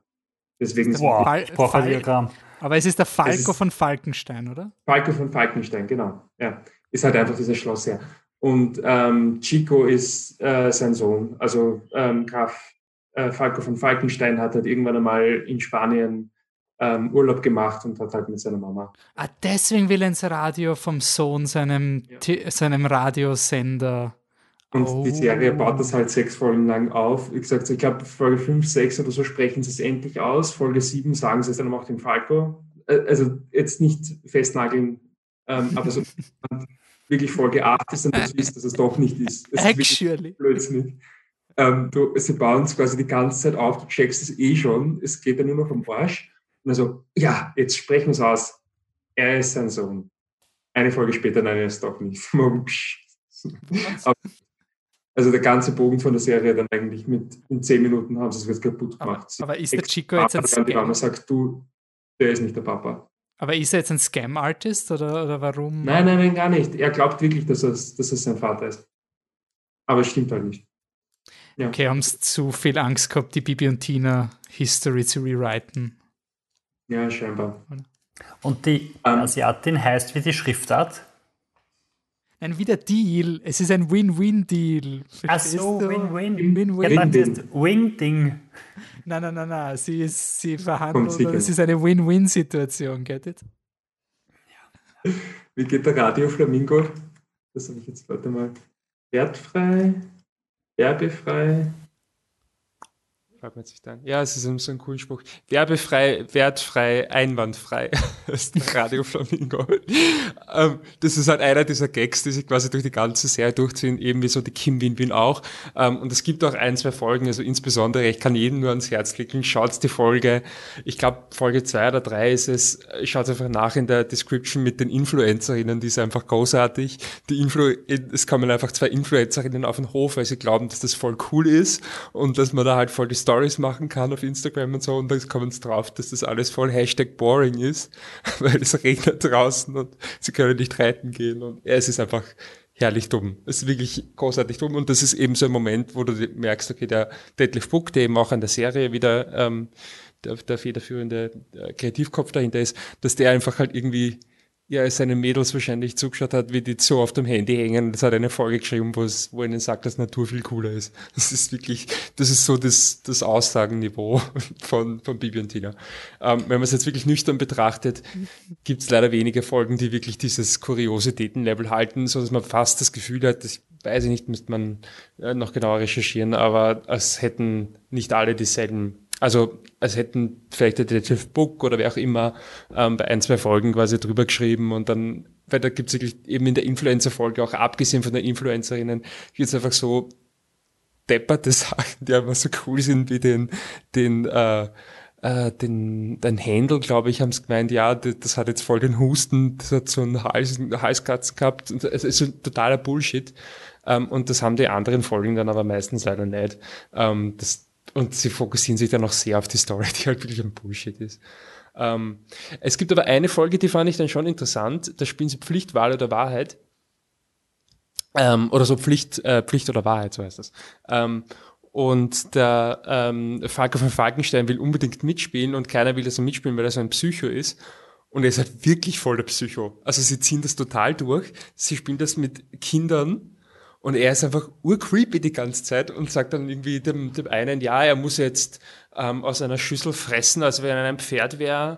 Und das muss er dann wirklich machen. und so und ist halt wirklich, er ist wirklich creepy in der Folge. Also das sind sie, das fand ich cool, dass sie das voll durchziehen. Ähm, also reines von der Serie, wie gesagt, auch von den Bögen her. Also, dass man halt sechs Folgen lang was aufbaut, was man in der siebten in zehn Minuten kaputt macht, ob man das wirklich so macht in Serien, weiß ich nicht. Ähm, was ich aber wirklich noch schlimmer finde, in der letzten Folge gibt's wirklich literally in der letzten Szene einen Cliffhanger, der halt so uninteressant ist. Also wirklich, also kann eh spoilern, ne? Ja, ja. Ja, ist einfach, Falco von Falkenstein wird verhaftet. Aus. Und du hast keine Ahnung wieso. Es hat einfach, also es, es gibt überhaupt keinen Aufbau dorthin. Es ist einfach, wird einfach festgenommen und wahrscheinlich sagen sie uns in den ersten fünf Minuten von Staffel 2, warum es so ist. Und in den letzten fünf Minuten kommt er dann wahrscheinlich wieder raus aus dem Häfen, weil es eh nur ein Irrtum war. Don't know. Aber es ist wirklich, es ist halt völlig aus dem Nichts so, ja, ich hätte Ist die Asiatin die Böse? Ja. Jein. Ja, ja, also sie ist schon die Böse, aber das hat ja auch schon Tradition in den Bibi und Tina Filmen, dass am Ende haben es dann eigentlich immer recht die Gaude mit, mit den Bösewichten auch. Also am Ende tanzen dann einfach alle. Es tanzen einfach immer alle am Ende. In diesem Fall ist es halt nicht am Ende des Films, sondern am Ende der letzten Folge. Tanzen es halt miteinander und dann sagt man auch, dass man sich lieb hat und so. Und dann wird halt Falco von Falkenstein verhaftet, damit man noch eine zweite Staffel machen kann. Das heißt, du wirst die zweite Staffel zwar schauen, aber mit gedämpften Erwartungen. Jein. Also, Nein, die Erwartungen sind immer noch hoch. also die, die Highs dieser Serie sind schon sehr, sehr cool. Also die Influencer-Folge ist schon. Also Welche die, ist die halt Influencer-Folge? Ist Folge 3, glaube ich.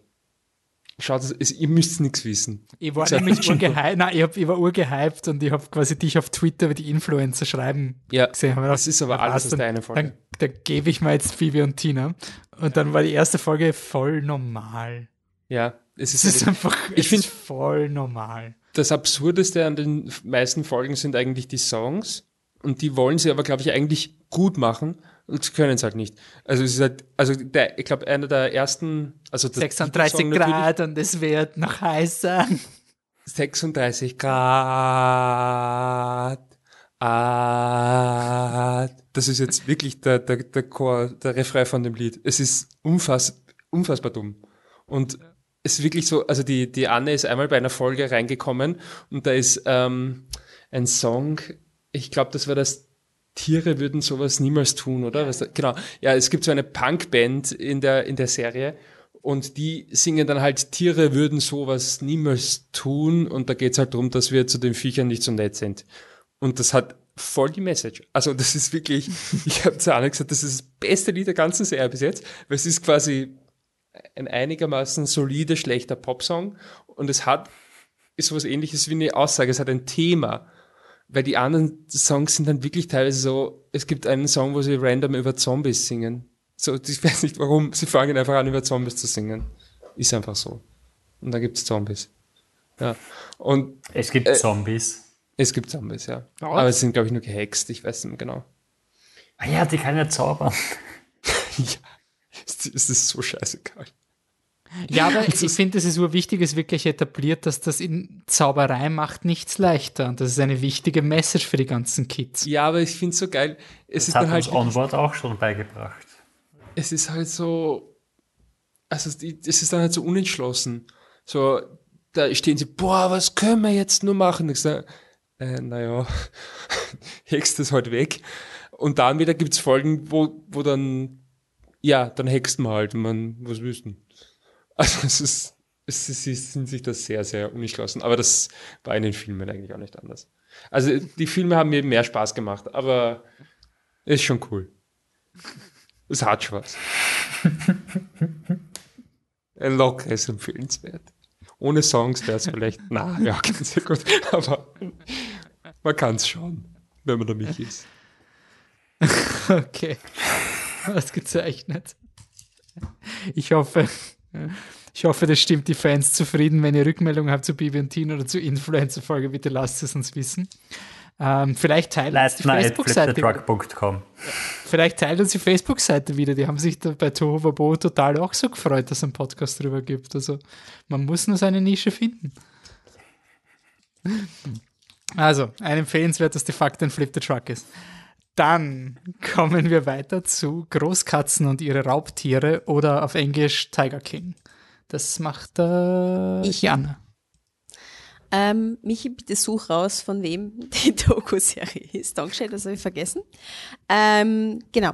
Also, du hast hier eine extrem, also alle Memes, fangen wir so an, alle Memes, die du gerade siehst, sind entweder zur Quarantäne oder zu Tiger King. Es gibt nichts dazwischen. Also, wenn ihr die Memes bis jetzt nicht verstanden habt, ist es, weil ihr Tiger King nicht geschaut habt. Das ist die Wahrheit und die einzige Wahrheit.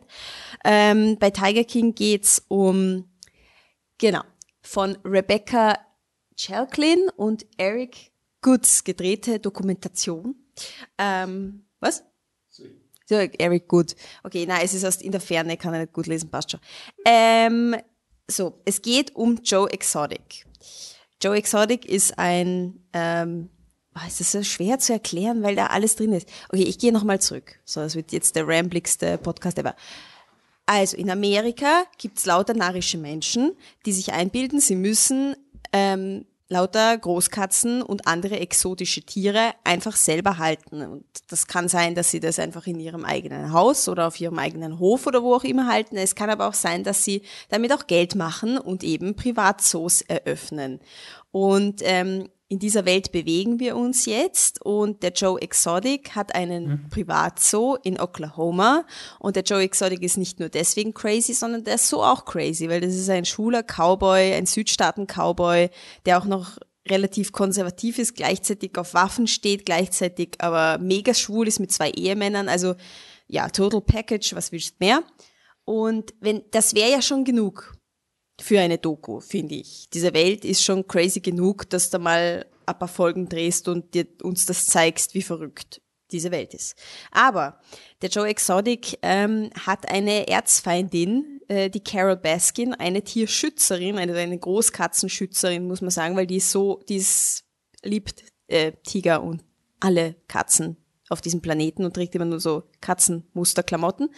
Und ähm, der hasst, die hassen einander so sehr, dass der Joe Exotic tatsächlich in eine True Crime Schiene rübergefahren ist, nämlich ihm wird vorgeworfen, dass er die Carol Baskin töten lassen wollte von einem Hitman.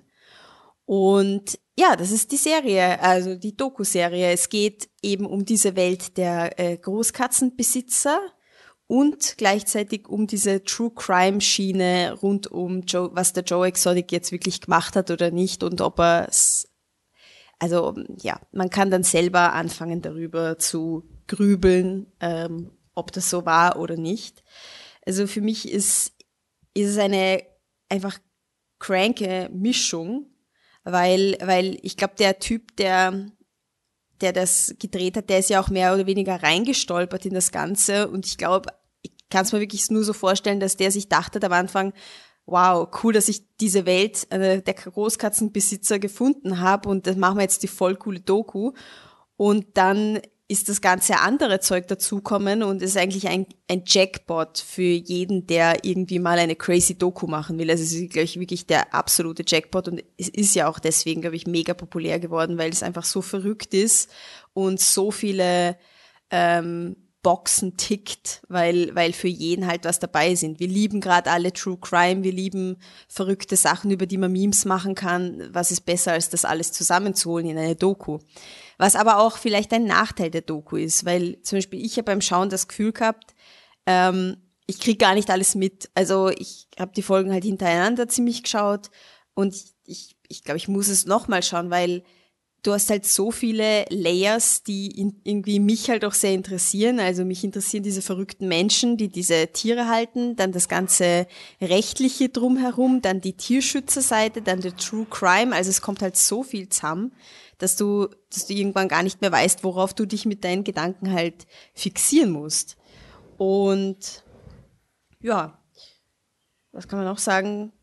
Genau, ich habe auch dann auch noch die ähm, die äh, extra Folge, es gab dann eine extra Folge, wo die dann halt nachher äh, jetzt in der Quarantäne alle per Videochat ähm, äh, interviewt wurden und das kann man sich, muss man nicht aktiv schauen, das kann man sich quasi anhören wie ein Podcast, weil ähm, es ein bisschen vom Bild her fad ist, aber dann kannst du nochmal irgendwie sehen, wie es den, wie es den Leuten seitdem geht. Ähm, ja. Was sagt, sagt ihr mal was dazu, dann kann ich meine Gedanken ordnen. Ich finde, du hast das schon ganz schön zusammengefasst. Vor allem den Punkt, auf den ich zu sprechen kommen will, ist der, äh, wie sie da reingestolpert sind. Äh, sie haben angefangen, sie wollten eine Doku machen, um zu zeigen, wie arm diese Tiere sind. Und davon kriegst du nichts mit in dieser Serie. Also sie wollten sagen, hey, also es ist ein Witz, dass man quasi um 2000 Euro ein Tigerbaby kaufen kann und das dann einfach in einem Zeigerdraht mit Zwinger hochziehen kann und es ist eben scheißegal. Und äh, abgesehen davon, dass die Viecher gefährlich ohne Ende sind, äh, ist einfach Tierquälerei, was da passiert. Und dann sind sie dort reingestolpert und haben gesehen, wie verrückt die Leute sind und haben gesagt, hören wir auf, eine informative Doku zu machen und spielen wir uns in den crazy Shit, der da passiert ist. Und genau das ist passiert und das ist dann auch der, wahrscheinlich der Verkaufsgrund der Serie, weil äh, mein Bruder hat mir geschrieben, so, ich habe seit langer Zeit also schon lange nichts mehr gesehen, das so verrückt und so all over the place ist wie das Ding. Also du fängst an mit, da ist dieser verrückte Typ, der glaubt, er ist ein Cowboy und der hat Katzen. In der zweiten Folge, oh, seine Erzrivalin hat ihren Mann getötet und einen Tiger verfüttert. In der nächsten Folge, oh, der andere mit den Tigern hat, weiß nicht, einen Kult aufgebaut, mit dem er Frauen unterdrückt. Und es hört nicht auf und es geht einfach immer weiter. Und es ist komplett verrückt und du schaust einfach nur quasi zu, wie irgendwas anfängt, als würdest du einem, weiß nicht, einer Feuerwerkfabrik zuschauen, wie es in die Luft fliegt und du denkst, aha, das ist ja lustig, oh, da drüben explodiert auch, das ist ja auch lustig. Aber unglaublich unterhaltsam, aber der Mehrwert ist, glaube ich, gleich null. Der Mehrwert ist gleich null und ich finde es halt, also ich weiß nicht, mich, mich ich liebe solche crazy ähm, Menschen, äh, liebe Menschen schauen, was soll ich sagen. Und ähm, es ist dann gegen Ende, wo es dann um dieses ganze, diese ganzen Verstrickungen nur noch geht, auch vor allem in der letzten Folge, wer jetzt was gesagt hat, damit der Joe Exotic im Endeffekt im Häfen landet, Spoiler, ja.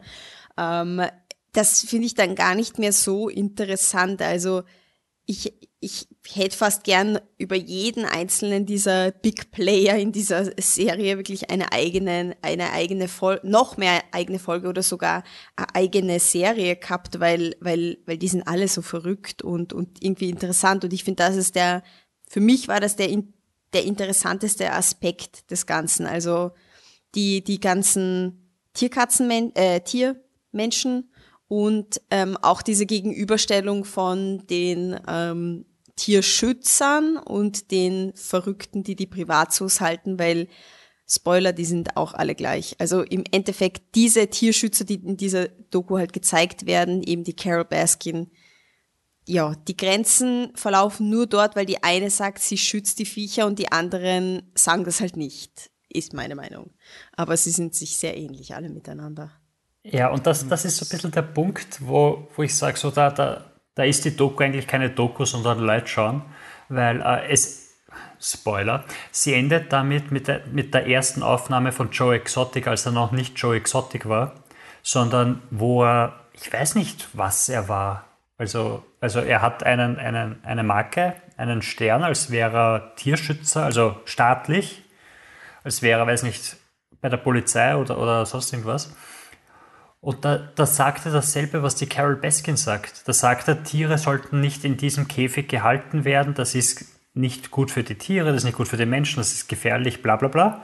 Und das ist der letzte Shot und das widerlegt er quasi in jeder Folge davor. Und die Carol Baskin sagt quasi dasselbe und du siehst quasi, dass beide haben gleich angefangen und beide sind anscheinend irgendwie reingesaugt worden in dieses, da ist viel Geld, da ist Ruhm, da kannst du dich profilieren. Die, die Stars kommen, weil sie mit Tigern spielen wollen. Und da geht es voll ab. Ja. Und die Doku schafft's, äh, die, die sagt einfach Dinge auch nicht. Ich bin mir sicher, keiner von euch oder sonst wer kann mir erklären, warum sich dann auf einmal der Joe Exotic mit diesem Filmproduzent, der neben Beid auch dort war, zerstritten hat. Das ja, war einfach so ein. Doch. Da sind die und ja, weil das anzünden hat. Weil, weil ja, genau. Nein, nein, nein, das war davor. Ja. Davor haben sie gestritten, weil er hat die Exklusivrechte nicht oder sowas. Aber das, das, das passiert so im, so im Fingerschnipsen so. Fertig. Ja, und deshalb ja. hat die ganze so ist die Leitung eingefroren. Okay. Na gut, dann. ah, jetzt kommt langsam wieder äh, Fett. Ja, jetzt ist er wieder da. Jetzt Bin wieder da. Ja. Ähm, ja, auf jeden Fall, was ich sagen wollte, ist einfach, dass dir die Doku unglaublich viele Sachen einfach so, so nebenbei in einem Nebensatz erzählt und du musst, hast dann quasi eine unglaublich äh, große Wissenslücke, die du irgendwie einfach nur als gegeben hinnehmen musst. Wobei das ja ein bisschen aufgeklärt wird in eben in dieser After-Folge, was ich aber nicht, also, nicht gut schreibe. Also das ja. finde ich persönlich befriedigend, das dass ich das noch gehört habe. Ja. Aber das finde ich finde ich einfach jetzt, diese Doku kannst du halt wirklich nicht als journalistisches Machwerk irgendwie sehen, weil, weil das finde ich halt so, natürlich kannst du auch bei einer anderen journalistisch total ausgeglichenen, guten, beleuchteten Doku von allen Seiten, bla, kannst du auch noch nachher eine After-Folge nachschießen und so, aber hier ist es halt wirklich so, dann sitzt dieser Filmproduzent da und plötzlich ist er voll sympathisch. Und, und der, da war ich wirklich so, ich habe mir nämlich in der Serie gedacht, so, oh mein Gott, so stelle ich mir, sorry, die Leute manchmal bei RTL 2 vor, die halt sich wirklich die ärgsten armen Menschen aussuchen, um, um, um sie auszunutzen. Und so ist der Typ rübergekommen und ich dachte, wow, crazy. Und dann hörst du ihn halt reden in dieser Afterfolge und denkst da, ja, der ist eigentlich eh, also der hat eh voll checkt, was für ein Scheiß er baut hat und so. Also der ist voll sympathisch und erklärt dann auch, ja, na, er war da so geblendet und der ist da von einem Tag auf den nächsten dort einzogen und dann war er voll in diesem ganzen Ding mit drin und das, das kommt ja wirklich nicht so rüber. Also diese, diese Doku-Serie, die, die formt ihre Charaktere wirklich so, also die, die will die Wirklichkeit nicht abbilden, sondern die, die zeigt die Leute schon im bestimmten Licht und sehr gewollt. Also das merkt man dann mit der Aftershow noch mehr. Das, ich das halt schon also echt. Donald Trump hat, hat letzte Woche mitten in der Corona-Krise bei einer Pressekonferenz die Leute gefragt, also die Journalisten vor Ort gefragt, so, hey Leute, äh, soll, soll, ich Joe Exotic eigentlich äh, die, die Strafe erlassen? Er darf einen Pardon aussprechen. Das ist halt so, Leute mögen Tiger King, wie wäre es, wenn ich den Typ aus Tiger King einfach aus dem Gefängnis hole, dann mögen mich die Leute auch. Und das ist halt, Alter, es kann doch nicht sein, dass eine Serie, die quasi sowas macht wie Tiger King, so eine Auswirkung hat. Ja. Das ist, und ich meine, sie war mir auch sehr unsympathisch und ich, also Carol Baskin und, und die Geschichte von der, von der Familie des ersten Mannes und so weiter haben sehr authentisch gewirkt und alles, aber es ist schon arg, was da jetzt passiert. Also, also das Eigenleben, das das entwickelt hat. Also Dead Bitch Carol Baskin als Memes, die durchgehen.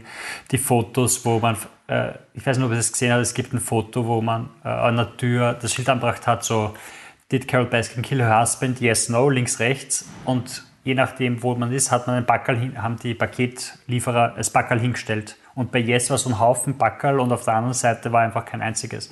Und es ist einfach so, so arg, dass du quasi jetzt so diese in, in Social Media und, und im kollektiven Bewusstsein so einfach so als, als gegebenen Fakt postulierst. Carol Baskin hat ihren, hat den Mann umgebracht. Voll. Und das noch kein das, aber das ist doch zu erwarten. Ich meine, wenn du eine Eben, Folge ja. machst, die nur, na, na, hast du gehört? Na, sicher. Na, brauchst du nicht glauben. Na, brauchst du mir nicht erzählen. Na, na, was denn? Na, arg. Na, was soll denn sonst sein? Da brauchst du nicht glauben. 50 Minuten. 50 Minuten kein einziges Faktum, sondern nur, na, na, und dann hat's gehabt. Brauchst du mir nicht erzählen. Brauchst du mir nicht erzählen, dass es dann gehabt. Was denn? Na, das, das, Brauchst das, Orge. Wow.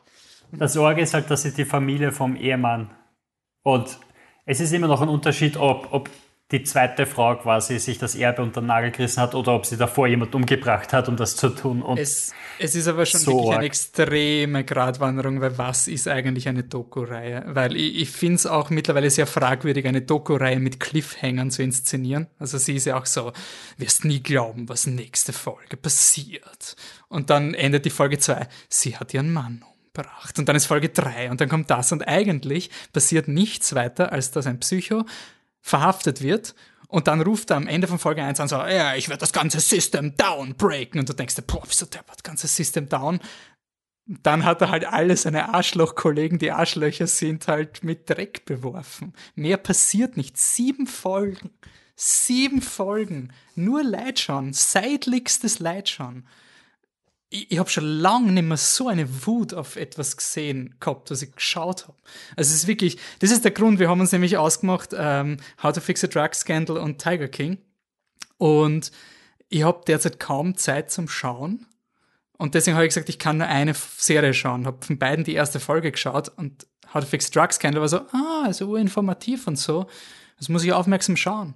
Tiger King, das kann ich nebenbei laufen lassen. Es ist äh, immer, es ist einfach nur diese, diese Stereotypen, die dich befeuern mit dem, was du hören willst und eine ganze Folge, wo es nur sitzen und sagen, und dann hat er gesagt, dass er gesagt hat, dass er geschaut hat, dass er das sagt und nichts ist ein Fakt. Am Ende steht noch, ja, der Big Cat Rescue Act, der ist nie durchgegangen. Danke, ich habe nicht mal gewusst, worum es geht oder ob das wichtig war, ob das einfach, warum ist er nicht durchgegangen? Und es ist null Information, es ist einfach nur das Aufgeilen an diesen Psychos. Und wah, na, also ich, ich hasse die Serie, wirklich. Ich, ich, ich hasse jede Folge. Ich habe das nur angeschaut, weil mir jeder gesagt hat, das ist so arg, das ist so arg, was dann draufkommt. So habe ich gedacht, ja bitte, jetzt soll zum Schluss draufkommen, dass entweder hat die Carol Baskin ihren Mann umgebracht oder die ganzen bösen äh, Sektenbetreiber haben irgendwie ihren Mann umgebracht, um sie zu diffamieren oder irgend so, irgend so was crazy, aber nicht der Psycho, der eh schon immer ein Psycho ist, verpfeift die anderen anderen Psychos, denen ich jetzt fünf Folgen zugeschaut habe, weil sie Psychos sind. Es sind so grausliche Menschen, die sich hinsetzen und dann als Businessmen bezeichnet werden. Und dann kommt dieses genauso wie beim Fire Festival. Alle einigen sich, das ist der Oberpsycho. Der einzige, von dem es kein aktuelles Footage gibt, der, der ist der Psycho. Und ich bin urarm und jetzt, jetzt, jetzt bin ich urarm. Und am Ende kommt dann noch in der letzten, ihr, ihr habt es gewusst, in der letzten Folge kommt dann noch das, ja, der Stripclub-Besitzer, den wir als Businessman bezeichnet haben, der ist auch shady.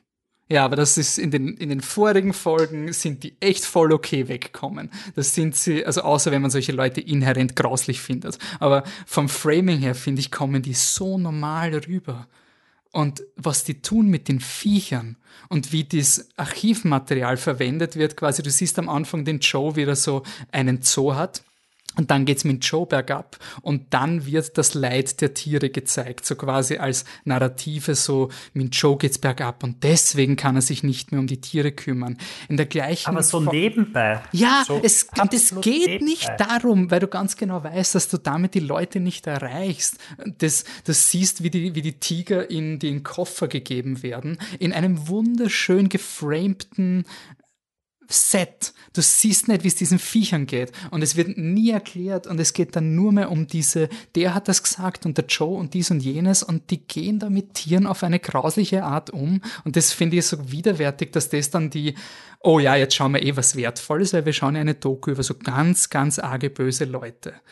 Und mir hat das so Ja, aber aufgeregt. sagt das wirklich jemand, dass es was Wertvolles ist? Weil das kannst du ja gar nicht. Also da Nein, kannst aber du ich nicht finde Erfolge es schauen. ich find's wertlos. Also ich finde es einfach wertlos. Es, äh, wurscht, ob das jemand sagt, aber Ihr die seid auf Tatsache... RTL 2, ne? Eh, aber es ist dieses gut produziert, es ist diese geniale Netflix-Perfektion. Wenn der erst, einer der ersten Shots ist der Filmproduzent und er macht das Feuerzeug und du hörst einen Hall, als wäre es in einer Lagerhalle. Also quasi, er zündet sich die Zigarette an mit einem Sound, der so episch ist. Also das ist einfach so episch produziert, dass du weißt, hu, jetzt geht's los. Also das Sounddesign ist so gut, dass es dir genau sagt, jetzt. Es ist einfach wirklich so, als hättest du alles, was RTL 2 ist, in die kompetentesten Storyteller-Hände gegeben, um maximalen Schaden anzurichten. Um wirklich, um es als, das ist keine Doku.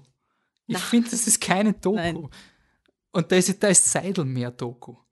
Und da habe ich auch schon Probleme. Aber der Seidel kann weniger Schaden anrichten, weil er weniger Leute erreicht.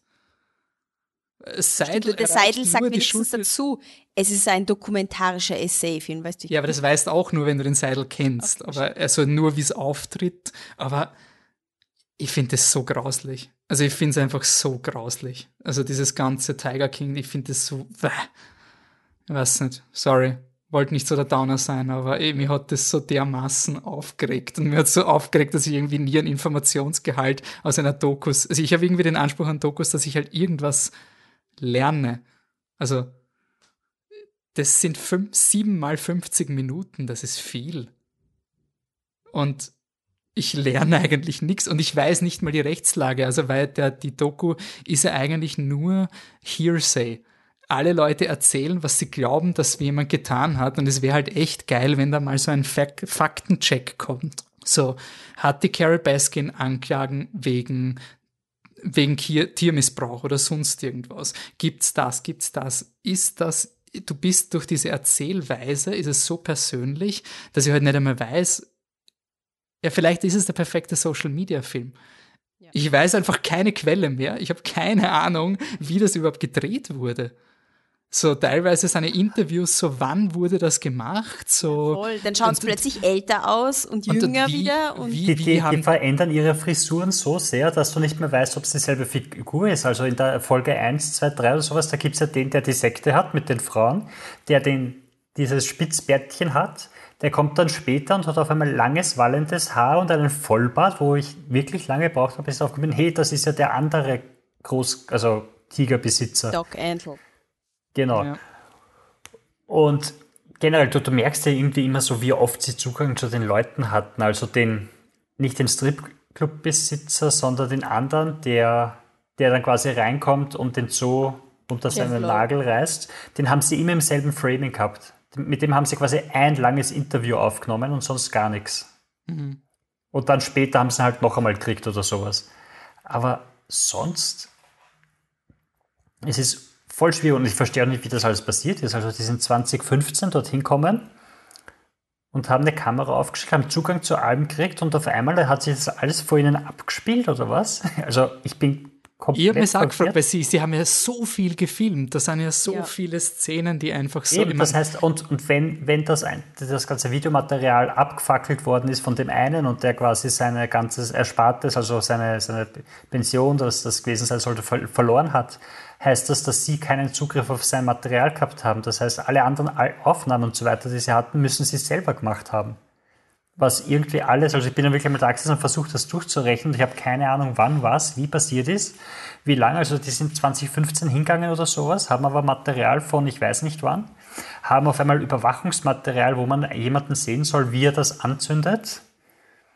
Es war sehr verwirrend alles. Sollte an der Uni gezeigt werden als Negativbeispiel für bitte, das ist keine Doku. Auch wenn du glaubst, auch wenn du auf, auf Insta gelesen hast, dass es eine Doku Aber ist. das Problem ist, Oder Positivbeispiel. Also, was du alles machen kannst, das lernst du bei dem und Ja, das, das lernst du bei, bei Galileo-Folgen. Also, wenn Galileo dir zeigt, ich habe im Unterricht, haben wir uns eine Galileo-Folge angeschaut, wie machen sie das mit äh, dem Bericht über die Bettler-Mafia? Also die böse Bettler-Mafia. Und was machen sie? Und was machen sie nicht? Und nach dem Bericht denkst du, org, org, wie die Mafia da das alles macht. Aber dass sie A, B, C, D und E nie gemacht haben, was du machen musst, um das quasi zu bestätigen oder sonst irgendwas, das vergisst du, weil es einfach gut inszeniert ist. Und genau dasselbe ist bei dem quasi. Also du kommst nicht drauf, dass sie nie gecheckt haben, ob irgendjemand Anzeigen hat. Oder Ja. sonst Aber- irgendwas, ob ermittelt wurde. Ich finde halt aber trotzdem, dass das thematisiert kehrt. Also ich finde halt, weiß nicht, das ist ja kein Freifahrtschein, dass man etwas gut macht. Also vor allem, wenn es als Doku läuft, weil man weiß einfach Natürlich. nicht. Also wir checken immer weniger Fakten und das ist ein, und ich finde halt irgendwie, es, es macht schon Sinn, dass dieser Doku so erfolgreich ist, weil der ärgste Hardliner FPÖler wird sich das anschauen und wird die Carol Baskin hassen und der ärgste Hardwe Hardliner Grüne wird sich das anschauen und sagen, die gestärkten Leute, die, die du, du hast ein ganzes Spektrum, du, du sprichst alle Vorurteile an, weil du halt so eine Psychogruppe hast. Und, und mir taugt es halt nicht, dass über diese, diese dieses Thema gesurft, also dass, dass über dieses Tierthema gesurft wird und dann geht es nicht um die Tiere, sondern es geht nur mehr um diese Leute, die dann einfach Sympathie auch kriegen. Weil je nachdem, was du zeigst, die eine Szene, wo der Joe auf einen Tiger schießt, die ist so arg, aber die ist relativ wenig im Vergleich zu allen anderen Szenen. Und wie du es frames und was für ein Material du zeigst, das finde ich halt auch in der Verantwortung von einem Filmemacher. Naja, sicher, natürlich. Das ist ja komplettes Framing. Du bist ja der Gatekeeper für die ganzen Infos, die du hast. Und das, Ja. du solltest eigentlich ja den, äh, die Moral im Hinterkopf haben, alle Seiten so neutral wie möglich äh, zu beleuchten. Das ist ja das journalistische A und O, dass ich, dass ich sei, beide Seiten zu Wort kommen lasse und so, dass sich die Leute, die das lesen, selber eine Meinung bilden können drüber, weil sie so ziemlich alle wichtigen Fakten haben. Das, ist das große, aha, das ist Journalismus im Endeffekt. Und das ist halt eben ah, das Gegenteil von Journalismus. Das ist halt wirklich RTL 2, ne?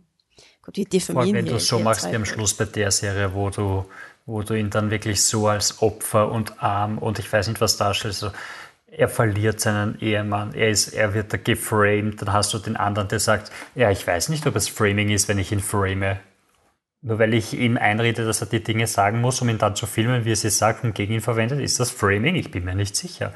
Und du auf einmal denkst du, ja, Joe Exotic ist voll das Opfer in der Sache, aber er hat ihm Geld gegeben, dass er ihn Ich umbringt. finde halt, man, man hätte, ja, was ich ja arg finde an dieser Szene ist, dass er halt eigentlich verurteilt wird für diesen Mord und was der sich leisten durfte wegen Free Speech, was da eigentlich schon an argen Sachen gemacht wird. Das finde ich halt irgendwie, das wäre spannend eigentlich aus juristischer Sicht mal zu sagen, wieso das überhaupt nicht strafbar ist oder sowas. Aber ich finde es halt auch dadurch, was der Joe Exotic und diese Leute machen und dann redet der eine über, ja, und da stopfen die Boa Constrictor mit Drogenpackerl und liefern und denkst dir, what the fuck? Und gleichzeitig ist aber die Carol Baskin, wo die Beweislage gar nicht so stark ist von den möglichen Vergehen, da, da hat man gar keine Fakten. Es gibt kein einziges quasi Faktum. Es gibt viele circumstantial evidence, aber keinen einzigen von denen, was ich aus dieser Doku jetzt nehme. Also ich habe keine anderen Infos dieser Doku. Und wenn du quasi die Verstöße und argen Sachen, die der Joe aufführt, machst, zu wie er dann wegkommt, im Vergleich zu Carol Baskin, wie sie wegkommt. Ja, es sagt auch wieder, also dieses Dead Bitch, dass das zirkt, ach, na, ich hasse die Serie. Ich glaube, es ist auch ein bisschen das, dieses, dieses Verlogene. Also, das nimmt man ihr halt einfach übel. Also, du siehst, dass ihr Zoo genauso ist wie jeder andere und dass sie nicht mal die Angestellten bezahlt, weil das sind alles freiwillige Leute, die da hinkommen. Aber sie sagt halt, dass sie die Tiere rettet. Ja, weil Ja, jede sagen, sie rettet Wildlife, ja keine es gibt Tiere. so viele Wildlife-Organisationen, wo das alles volunteer-based ist. Das ist in Amerika auch oft so. Also das ist nicht so der große Schocker, dass Ja, das, ja, aber sie zeigen dir quasi seinen Ja. Park Und Ja. dann zeigen, zeigen sie die Kopie davon, die eins zu eins das gleiche ist, nur dass sie halt sagt, ich mache das für die Tiere. Und dadurch schaust du das und denkst dir, Alter, die lügt auch noch alle an, die ist ja voll hinterhältig. und das er ist wieder ist, dieses Frame. Was dann dazu kommt, er lest dann aus ihrem Tagebuch heraus und es wird nie gesagt, ist das wirklich ihr Tagebuch? Hat er das gefunden? Ist es ein Fake von ihm? Es wird quasi für bare Münze genommen, dass quasi die, die Videos, die quasi die Carol äh, quasi schlecht dastehen, kommen ja auch von ihm, wie er im Park ist. Also, oh. ja. Ja, furchtbar. Ich, wirklich, ich, ich hasse es. Wirklich, ich ist nur gehate-watch, damit es vorbei ist. Jetzt traue ich mir gar nichts mehr sagen.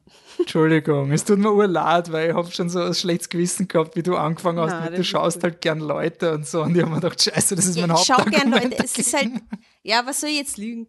Es ist halt wirklich so, also, ja, ich, manchmal, ich meine, wann schaut man noch fern, gell, aber wenn ich manchmal, manchmal selten den Fernseher aufdrehe und so, das zieht sich halt durch meine Fernsehlaufbahn, dass ich schon immer wieder gerne RTL 2 aufdreht habe. Ich- Ist einfach glaub- so, jetzt bin ich ein Ich glaub, schlechter es- Mensch, nein, nein, nein, deswegen, ich- vielleicht. Ich, ich glaube, es liegt, es liegt eher daran, dass, was mich so schockiert hat, ist halt, dass eben dieses Framing, wenn das irgendein RTL 2 Assi-Ding ist, dann ist es quasi in einer Box, wo du weißt, das hat quasi diese Schockwelle, wo es Schaden verursachen kann. Mir hat's nur überrascht, das hatte diese, die FM4-Welle durchbrochen quasi. Das ist quasi auch, auch FM4-tauglich und solche Sachen. Das heißt, darüber wird irgendwie berichtet und das hat mich so beschäftigt. Also einfach, weil das jetzt passiert ist. Das, weil, wenn wir jetzt einen Podcast machen würden mit Germany's Next Top Model, dann müssten wir nicht erklären, warum Germany's Next Top Model vielleicht nicht die objektivste Art ist oder die beste Art, mit Frauen umzugehen.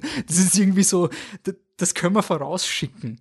Das muss man nicht etablieren. Aber wenn wir über eine Netflix-Doku-Serie reden, dann hat das eigentlich schon den Anspruch oder die Möglichkeit, sowas wie unterm Tellerrand oder wie die Ding Kassen hat oder, oder 13th zum Beispiel von Eva DuVernay. Es hat halt wirklich dieses Potenzial und das hat mich beschäftigt. ich habe halt auch noch echt nichts Negatives drüber äh, gelesen, dass es halt, also nicht, dass ich mir jetzt ganze Artikel oft über Filme oder Serien durchlesen würde, aber mein, mein Tiger King ist halt überall und du liest halt viele Überschriften und es ist meistens mehr so auf Shock Value, so, Mhm. du hast gar nicht gewusst, dass das und das oder Tiger King macht dies und jenes. Also Mhm. so explizit, es ist, steht einfach nirgendwo in der Überschrift, oder Tiger King, what the fuck, sondern es ist immer so auf, es ist eben dieses Schockierende und, und vielleicht zeigt die Doku halt einfach ein bisschen auch ähm, unsere negative, naive Seite. Also hebt, hebt das in uns hervor, quasi jetzt dieser Hype. Und dass man einfach vergisst, dass das Menschen sind. Und zum Beispiel auch die Carol Baskin, dass die, egal wie du die jetzt findest, die ist halt ein Mensch und dann sind plötzlich halt lauter Memes, dass sie ihren ersten Mann umgebracht hat. Das ist halt, also sie muss, sie hat, glaube ich, eher ein, ein dickes Fell, haha. Aber ja, also das muss, das muss dann auch irgendwie aushalten nachher. Also die muss jetzt damit leben halt, ne? Mhm. Ist ja auch arg eigentlich. Stell dir mal vor, stell dir vor, du bist die Carol Baskin. Du hast eh schon diese ganzen Scherereien mit diesem Joe Exotic gehabt und das Ganze drumherum und du, du bist eh schon wie du bist. Jemand hat ein Video von dir gedreht, wo er mit einer Pistole Ja, auf eine vor, Puppe von dir Leben. schießt und sagt, das passiert mit dir. Und du Und denkst, das, ist, du das ist nicht der Böse quasi in der Ja, Social voll. Media Meme Kultur. Also Genau. das ist einfach, selbst wenn, also nein, nein, das darf man nicht sagen, aber ihr wisst, was ich jetzt gesagt hätte von äh, Taten aufwiegen. Der Typ ist arg und das ist einfach so, aber er kommt halt relativ sympathisch rüber und es, ich habe sehr viel über Täter-Opfer-Umkehr auch nachgedacht bei dieser Serie. Also wenn da dieser Typ äh, die ganzen um den Joe Exotic und dann natürlich sagt man dann, die kommen ja alle schlecht weg. Ich glaube aber nur für gewisse Leute kommen sie schlecht weg. ja. Und der Rest kann Tiger King schauen und sie denken, ja, eigentlich schon schlau. Den gebahrt in, in, einen, in einen Koffer und dann in Las Vegas in der Limo fahren, damit die ganzen Junggesellen, ja, schon gescheit. Und dann bringen wir es halt um, weil wenn sie größer sind, dann fressen sie ja nur mehr und das bringt ja nichts. Also, mh. ja, sign of our times. Wollen wir eine schöne Doku besprechen? Ja. Naja, schön. Schön. Aber eine Doku, oder? Es ist eine Dokumentation. Ja, es ist das, das genaue Gegenstück zu Tiger King. Das ist das Ding, wo du hinschaust und denkst, ah, das ist ja interessant und dann erklären sie dir wo viele Sachen und du weißt, was passiert und am Ende hast du einen Mehrwert davon. Ja. Ich war sehr Aber- dankbar, dass du das schon empfohlen hast. Nein, es war, es war wirklich so, weil ich bin halt, was mich, Tiger King war eben so, wie Diana erzählt hat, ja. Es war noch bevor diese ganze Kultur angefangen hat mit Tiger King, also ich habe irgendwelche Memes gesehen, die mir nichts gesagt haben, aber einer hat gesagt, könnt ihr euch anschauen. Haben uns geschaut und wenn du quasi kein Vorinfo hast zu irgendwas, dann, dann ist es halt genau das, was Diana beschrieben hat. Und dann habe ich gelesen, dass die Macher eigentlich, eigentlich eine Dokumentation darüber machen wollten, wie arg das ist für die Tiere und wie tierquälerisch da quasi Das ist vorgegangen Urmeter. Oh mein Gott, wartet kurz, das ist Urmeter. Sie wollten diese Doku machen, wie arg das mit den Tieren ist. Das ist wie die Carol Baskin und äh, Joe Exotic am Anfang. Die wollten auch nur um die Tiere sich kümmern und wurden dann in diese Welt reingesogen. Die Macher sind genau denselben Weg gegangen, nur auf einer anderen Seite. Ja, wir sollten eine Doku über die Leute von Tiger King Ja. machen. Genau. Voll. Und da habe ich mal dazu, also das kann es doch echt nicht sein, dass du hingehst und sagen musst, ich will jetzt quasi ein, ein Produkt erzeugen, das ein Problem aufzeigt und da, weil mir die Tiere so am Herzen liegen und dann alles wegschmeißen, einfach nur für viel lustiger. Und gle gleichzeitig haben wir halt angeschaut, uh, How to Fix a Drug Scandal zu schauen, eine Doku von pff, Menschen. Steht leider nicht auf IMDb. Steht wirklich nicht auf IMDb. Okay. Ähm, eine Dokumentation über einen Skandal äh, Anfang der 2010er Jahre in den USA, ich glaube in, in Massachusetts, äh, 2013. Äh, äh, zwei Fälle in zwei unterschiedlichen Labors, die für die Polizei bzw. Staatsanwaltschaft Drogen testen. Das heißt, die testen einfach nur, sind, sind die Stoffe, die wir bei Verdächtigen gefunden haben, sind das wirklich Drogen? Das heißt, wenn sie das verkauft haben und es sind Drogen, haben sie sich strafbar gemacht. Wenn sie das verkauft haben und es ist Oregano, haben sie sich nicht strafbar gemacht. Und das passiert quasi bei jeder, bei jeder Verhaftung mit Drogensachen, muss, müssen die Drogen getestet werden. Und man ist draufgekommen, dass eine die Sachen nicht getestet hat, sondern einfach ausgefüllt hat und damit viel mehr Proben quasi abarbeiten konnte als der andere. Und man ist draufgekommen, dass in einem anderen Büro, also in einem anderen Labor, eine andere Person gleichzeitig äh, ein Drogenproblem entwickelt hat. Das heißt, du hast eine Frau, die drogensüchtig ist und gleichzeitig die Drogen testen soll. Und drüben hast du eine Frau, die die Drogen testen sollte und es einfach nicht macht. Und da, das sind kleine äh, Labore, die unglaublich viele Fälle bearbeiten. Das heißt, die eine Person hat mehrere tausend Fälle bearbeitet, die jetzt alle null und nichtig sind, weil sie die Proben gar nicht getestet hat. Und keiner kommt drauf, keiner ist draufgekommen, bis man halt einmal draufgekommen ist, dass da irgendwas nicht stimmt und dann ist man draufgekommen, scheiße, das sind 25.000 Fälle quasi, die wir jetzt rückabwickeln müssen. Und im ersten Fall hat man das gemacht, bei der, die, die, äh, die diese Proben quasi gefaked hat. Und beim zweiten Mal, wo die Frau, wo man draufgekommen ist, dass die drogensüchtig ist, hat man so dann, als wären das nur zwei Fälle, die man rückabwickeln muss. Und, es, und in der Doku geht es halt darum, erstens, wie es dazu kommen konnte und zum anderen, wie unterschiedlich jetzt die Polizei, die Staatsanwaltschaft und so weiter damit umgeht und wie die Verteidiger, die Anwälte kämpfen, um diese Leute jetzt, denen da was negativ passiert ist, wieder aus dem Gefängnis rauszubringen. Also die, die Drogendealer und die Drogennutzer, die verhaftet wurden und wo man dann vor Gericht gesagt hat, die hatten Drogen bei sich, obwohl man es nicht weiß. Und darum geht es in vier Folgen. Und das ist das ideale Gegenprogramm oder als Gegenbeispiel, weil es ist nicht losgelöst von den Menschen, aber es zeigt dir ein Problem, es zeigt dir, was passiert ist, es zeigt dir, wie es gelöst wird. Und für uns ist es super, also für mich war es super, weil ich bin so froh, dass, das, dass es in Österreich anders ist, dass du keine Staatsanwaltschaft hast, die quasi für die Anklage ermittelt, sondern die in beide Richtungen ermittelt und dadurch kann das nicht so einfach passieren. Und du siehst, wie fragil so ein System ist, wenn es einfach nur wenn es einfach nur eine Person ist, die, also eine einzelne Person kann das ganze System zerstören, indem sie irgendeinen Scheiß dreht. Wenn es die Sicherheitsvorkehrungen nicht gibt. Und das habe ich unglaublich spannend gefunden. Und der Michi sagt mir gerade, dass der Series Producer Will Cohen ist. Danke, Michi. Ja, Open Floor. Discuss.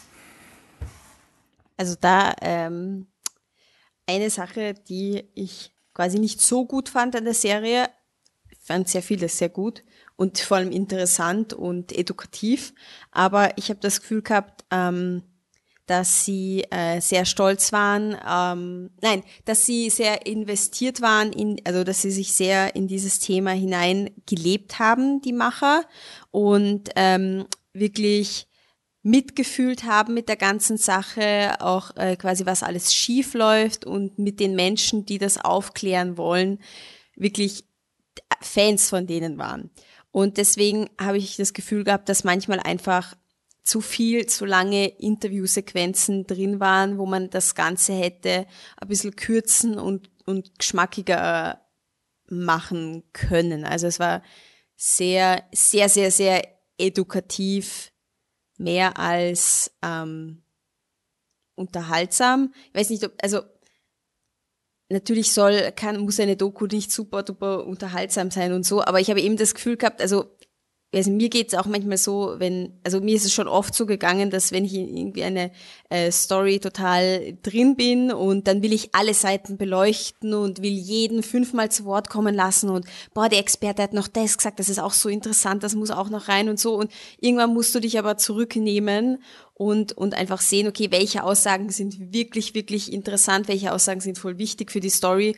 Und da hätte man sicher noch ein bisschen was wegnehmen können oder anders schneiden können und so. Also das fand ein bisschen zu verliebt in ihre eigene Geschichte und sie wollten uns alles zeigen, aber du musst manchmal ein bisschen mit dem Rotstift drüber gehen und da hätte man noch ein bisschen mehr drüber gehen können.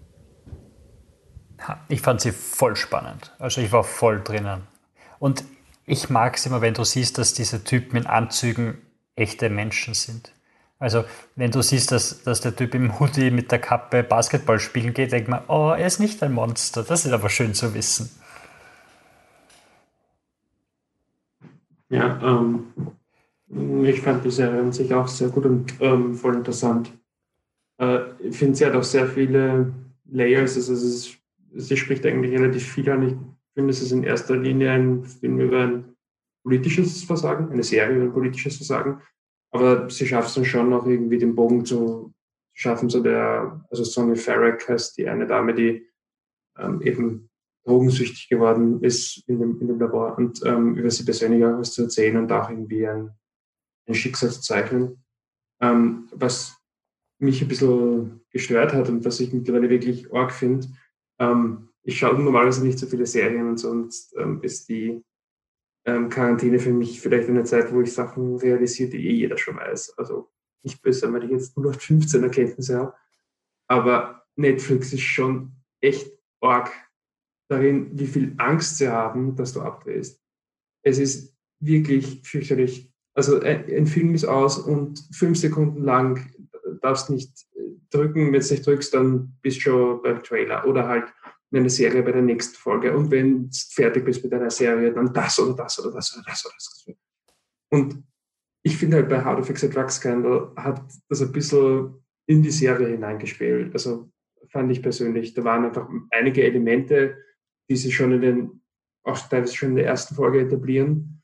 Ähm, gibt zum Beispiel einen, ich hab, weiß leider nicht mehr, wie er heißt, aber es war eine Person, die quasi von dem ganzen Scandal als, als also von der Anführungszeichen Verbrecher oder verurteilten Seite ja ähm, in Mitleidenschaft gezogen worden ist. Und das teasern sie halt voll. Also du hast halt diese Familie, die reden über ihn und irgendwie, sie sprechen es zwar nicht aus und du checkst, okay, der ist gestorben, er ist nicht mehr da oder eventuell lebt er im Gefängnis, aber sie reden über ihn in der, in der Vergangenheit und was für ein toller Mensch er war und was immer. Dann lassen sie es liegen dann holen sie es irgendwann einmal wieder raus, da erzählen sie ein bisschen mehr und dann holen sie es irgendwann wieder raus und dann erzählen sie ein bisschen mehr. Und die ganze Konklusion ist, wenn wir uns ehrlich sind, nicht wahnsinnig spannend und man kann auch wirklich viel darüber diskutieren, ob das irgendwas über das ganze Thema aussagt. Und ich finde, das macht die Serie an ein paar Stellen, wo sie wirklich dir halt so irgendwas hinhält. Ähm, auch bei der Sonja Farrack zum Beispiel ähm, wird, glaube ich, schon erste oder zweite Folge wird etabliert, ja, äh, ihre Schwester redet da, ich habe glaubt, sie ist voll glücklich mit ihrer Freundin.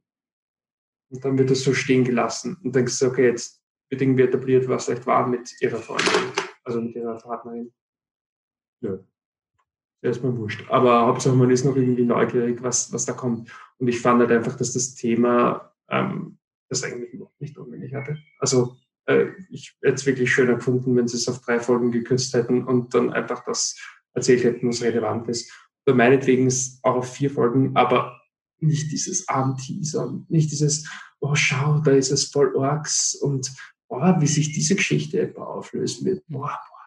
Also diese Erzählweise fand ich ehrlich gesagt ziemlich irritierend. Ich habe es mir generell gefragt, jetzt in Doppelkombi mit Tiger King. Es ist halt irgendwie, finde ich es wirklich fragwürdig, das Konzept einer Doku-Serie, weil es zwingt dich zu TV-Taktiken. Also wenn du ein serielles Storytelling hast, dann musst du einen Hook haben, dann musst du quasi eine Dramaturgie reinbringen, die aufgrund deiner Folgen irgendwie vorgegeben ist. Wenn du genug Facetten hast, dass du jede Folge springen kannst, geht das eigentlich eh. Aber irgendwie, ich assoziiere, ich bin auch nie ein Fan von diesen ganzen Serial-Podcasts gewesen. Das interessiert mich so wirklich gar nicht. Und ich mag dieses Konzept überhaupt nicht, ein Informationsding zu bekommen und dann warten, also quasi dann so, aber das erzähle ich dir erst später. Also ich bin da urkonservativ bei Dokus, ich erwarte mir immer so, so zwei Stunden oder halt drei Stunden, aber halt quasi in einem durch, weil das Leben hat halt keinen, hat keine Drei-Akt-Struktur. Und ich kann quasi Aber nicht Dokus aus einem Thema ähm, fünfmal drei Akte rauszaubern. Ich Aber Dokus haben doch auch, also Filme, Filmdokus haben doch Ja, auch ja. einen Aufbau und Das, alles. das also, schon, das schon, aber da ist ja quasi das Ganze und dann ist vorbei. Ich, ich finde es irgendwie, für mich ist einfach nur ungewohnt. Ja, das ist doch einfach nur anders verpackt, oder? Also, also nach vier Ja. Folgen ist es auch vorbei. Und Ich weiß, ich weiß, Folgen. aber ich, das, das, das bestreite ich gar nicht, aber ich finde es dann irgendwie trotzdem bei einer Doku manchmal unnatürlich. Das Positive, also es ist keine Doku gewesen, aber ich finde zum Beispiel Wendy Sears hat es sehr gut gelöst, weil da hast du irgendwie vier relativ logische Akte gehabt. Ich weiß nicht, wie es bei Drug Scandal ist, mir ist da jetzt noch nicht aufgefallen. Mir ist bei Tiger King zum Beispiel sehr negativ aufgefallen, weil halt quasi eindeutig jede Folge gezimmert wurde um eine Story. Und die Frage ist, ob das überhaupt passiert oder notwendig gewesen wäre, wenn es nicht, ja, wenn es in ich- einem Ich durcherzählt wird. schon, dass es ähm, nicht am Format an sich scheitert. Also ich habe es schon hundertmal gesagt in dem Podcast, OJ Made in America ist wahnsinnig toll. Dauert sechs Stunden und ja, du kannst es als eins durchschauen, aber im Prinzip ist es eine vierteilige Serie. Ähm, natürlich viel länger als Out of Exo Drug Scandal, aber nichtsdestotrotz. Und da ist auch jede Folge, kannst irgendwo sagen, okay, in der geht es um diesen Zeitabschnitt und so weiter und so fort. Und die dritte Folge ist vielleicht ein bisschen mehr über den Prozess als, als die anderen Folgen, aber im Endeffekt, auch wenn da, wie gesagt, ein gewisser Bogen ist in jeder Folge, aber das ist trotzdem ein Sechs-Stunden-Film, wo alle eineinhalb Stunden halt abgedreht wird, an Stellen, wo es halt geht. Und to Fix a Drug Scandal habe ich halt das Gefühl gehabt, wie gesagt, das ist für mich so ein Netflix-Problem. Diese Angst, dass der äh, Zuschauer abdreht, ist halt so stark zu spüren. Und das hat mich einfach in dem Fall ähm, gestört. Und ich, das würde ich deswegen auch nur einwerfen wollen. Ähm, Serienpodcasts dürfen da nicht so negativ stehen bleiben, weil es gibt so viele wahnsinnig gute, Ja. die auch die ähm, Länge ähm, ja, äh, rechtfertigen. Mhm. Ja, ich finde aber auch, dass da die Länge gerechtfertigt ist von der Serie. Wenn du schaust, was für Aspekte du hast, was du aufarbeiten musst. Also die Art von Informationen, die sie dir an, die sie an den Mann und an die Frau bringen müssen, die sie erklären müssen und aufbauen müssen, dafür muss man sich schon Zeit nehmen. Was- Und dann zu sagen, hey, schau, also es gibt auch persönliche, also wir brechen das runter auf Einzelschicksale und wir sehen diese vier Einzelschicksale finde ich nicht, also finde ich nicht verwerflich oder sonst irgendwas. Ähm, Und was ich auch noch positiv hervorheben möchte, ist, sie, also sie dämonisieren keine der Frauen, keine der beiden. Also Sonja Farag ist nicht die Böse quasi, sondern es ist einfach eine Frau, die braucht Hilfe und das System hat sie im Stich gelassen. Aber- Dadurch hat sich das System selbst. Aber ich finde halt auch wegen der Präsentation, es wird einfach faktisch präsentiert. Ich finde es auch super gut, dass sie einfach sagen, wir stellen das gerade mit einer Schauspielerin nach.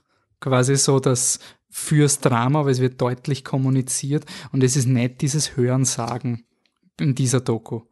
Also Ja, schon. Du hast schon, das ist ihre Backstory und dann war sie Captain und erste weibliche Captain in einer Footballmannschaft, wo du denkst, okay, brauche ich jetzt nicht unbedingt, aber okay. Ich weiß jetzt nicht, warum diese Anekdote da ist, aber es ist nie so ein extremes Glorifizieren oder Zurechtrücken von einer Persona. Also es fällt ihm nicht in diese Tiger gegen Sparte, wo du einfach merkst, da hat der die Macherin einfach Rollen haben wollen, in die Figuren echte Menschen gepresst wurden.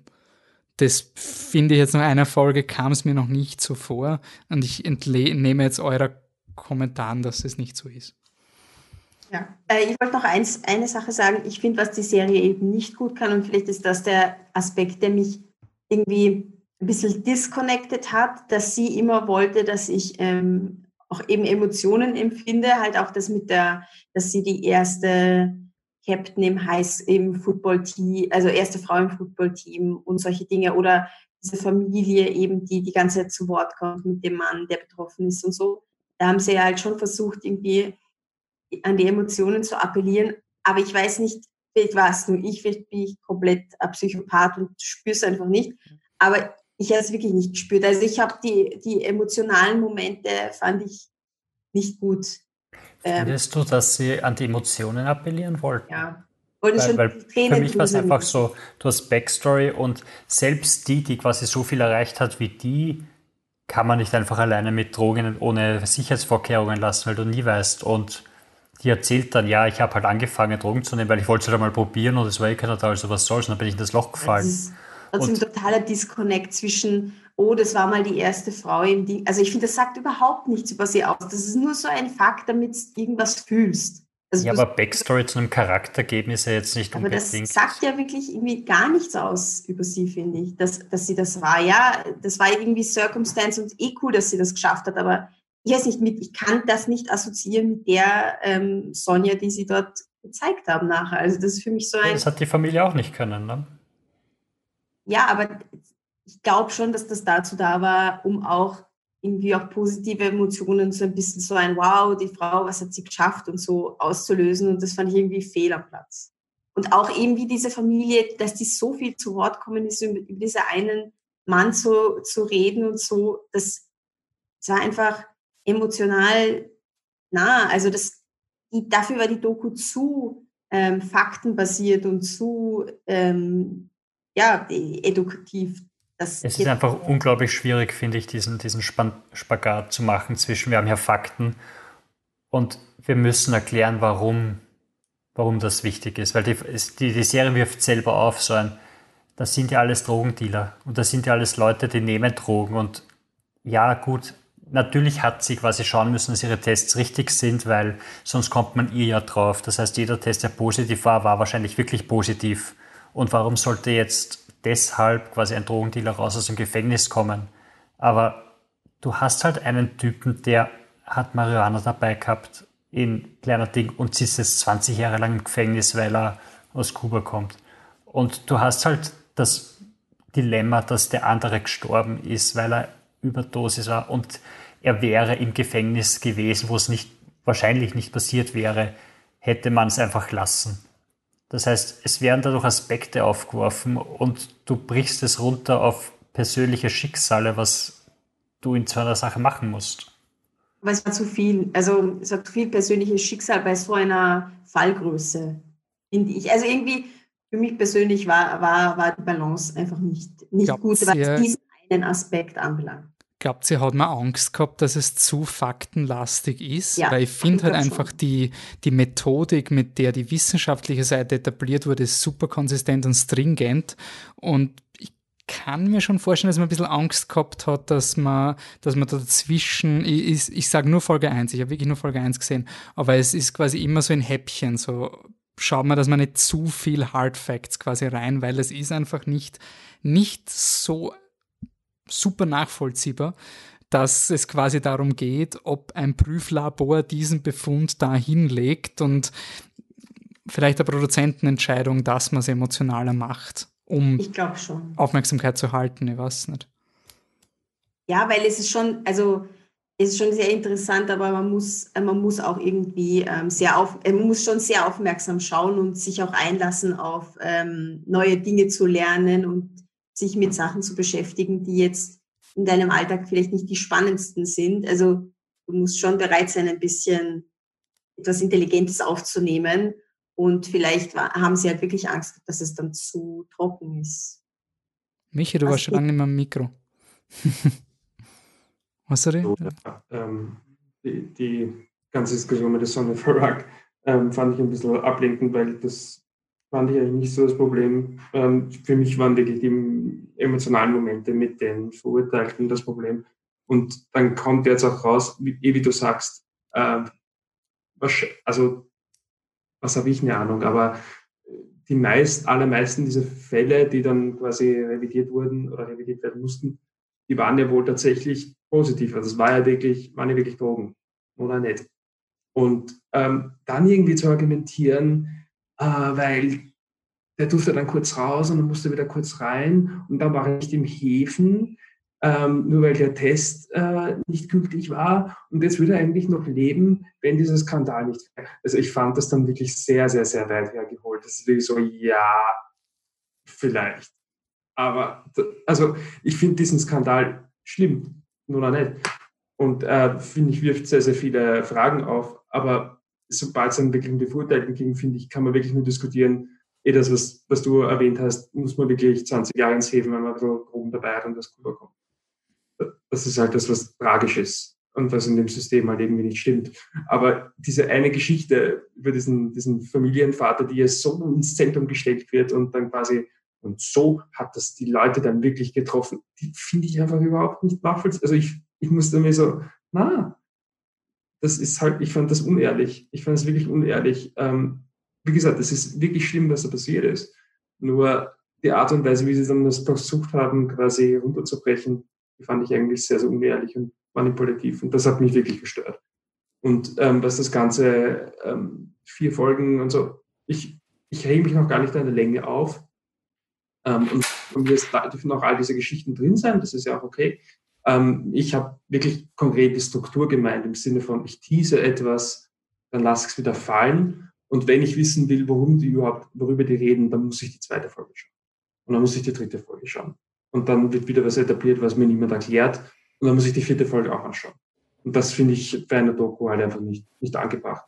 Ähm, die soll mir jetzt sofort erzählen, worum es geht, soweit das halt möglich ist und dann next Echt ein verdammt spannendes Thema. Also eigentlich so dieses Metathema, was darf und soll eine Doku eigentlich und kann sie und wieso ist das schlimm, wenn eine Doku das macht, ist eigentlich echt ein eigener Podcast fast schon. Äh, beim nächsten Seidel-Film dann. Nein. Wir reden über den neuen Seidel-Film, in dem wir nicht über ihn reden, sondern über Dokus. Die nichts äh, mit Seidel zu tun haben. Ratings noch für die äh, Serie? Empfehlenswert. Empfehlenswert. Sehr gut. Ich muss noch warten, bis ich alle geschaut habe. Also dann derzeit sehr gut. Ähm, aber sagt nichts aus nach einer Folge. okay.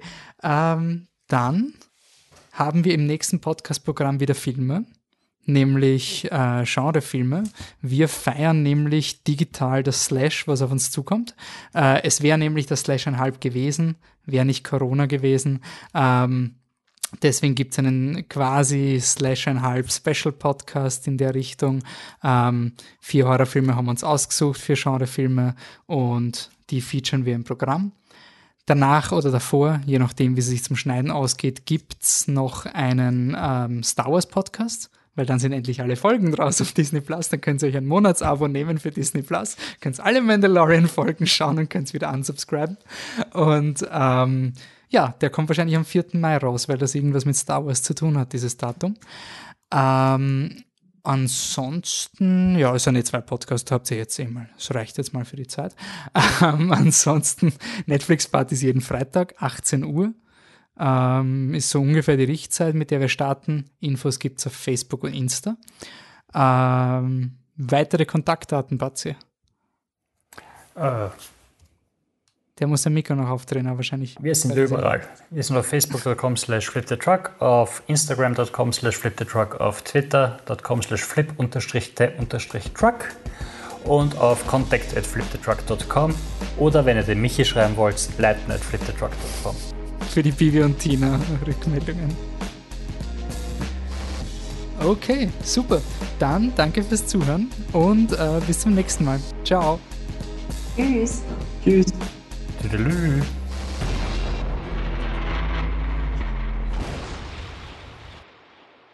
Es war jetzt eh urlang, ne? In zwei Stunden.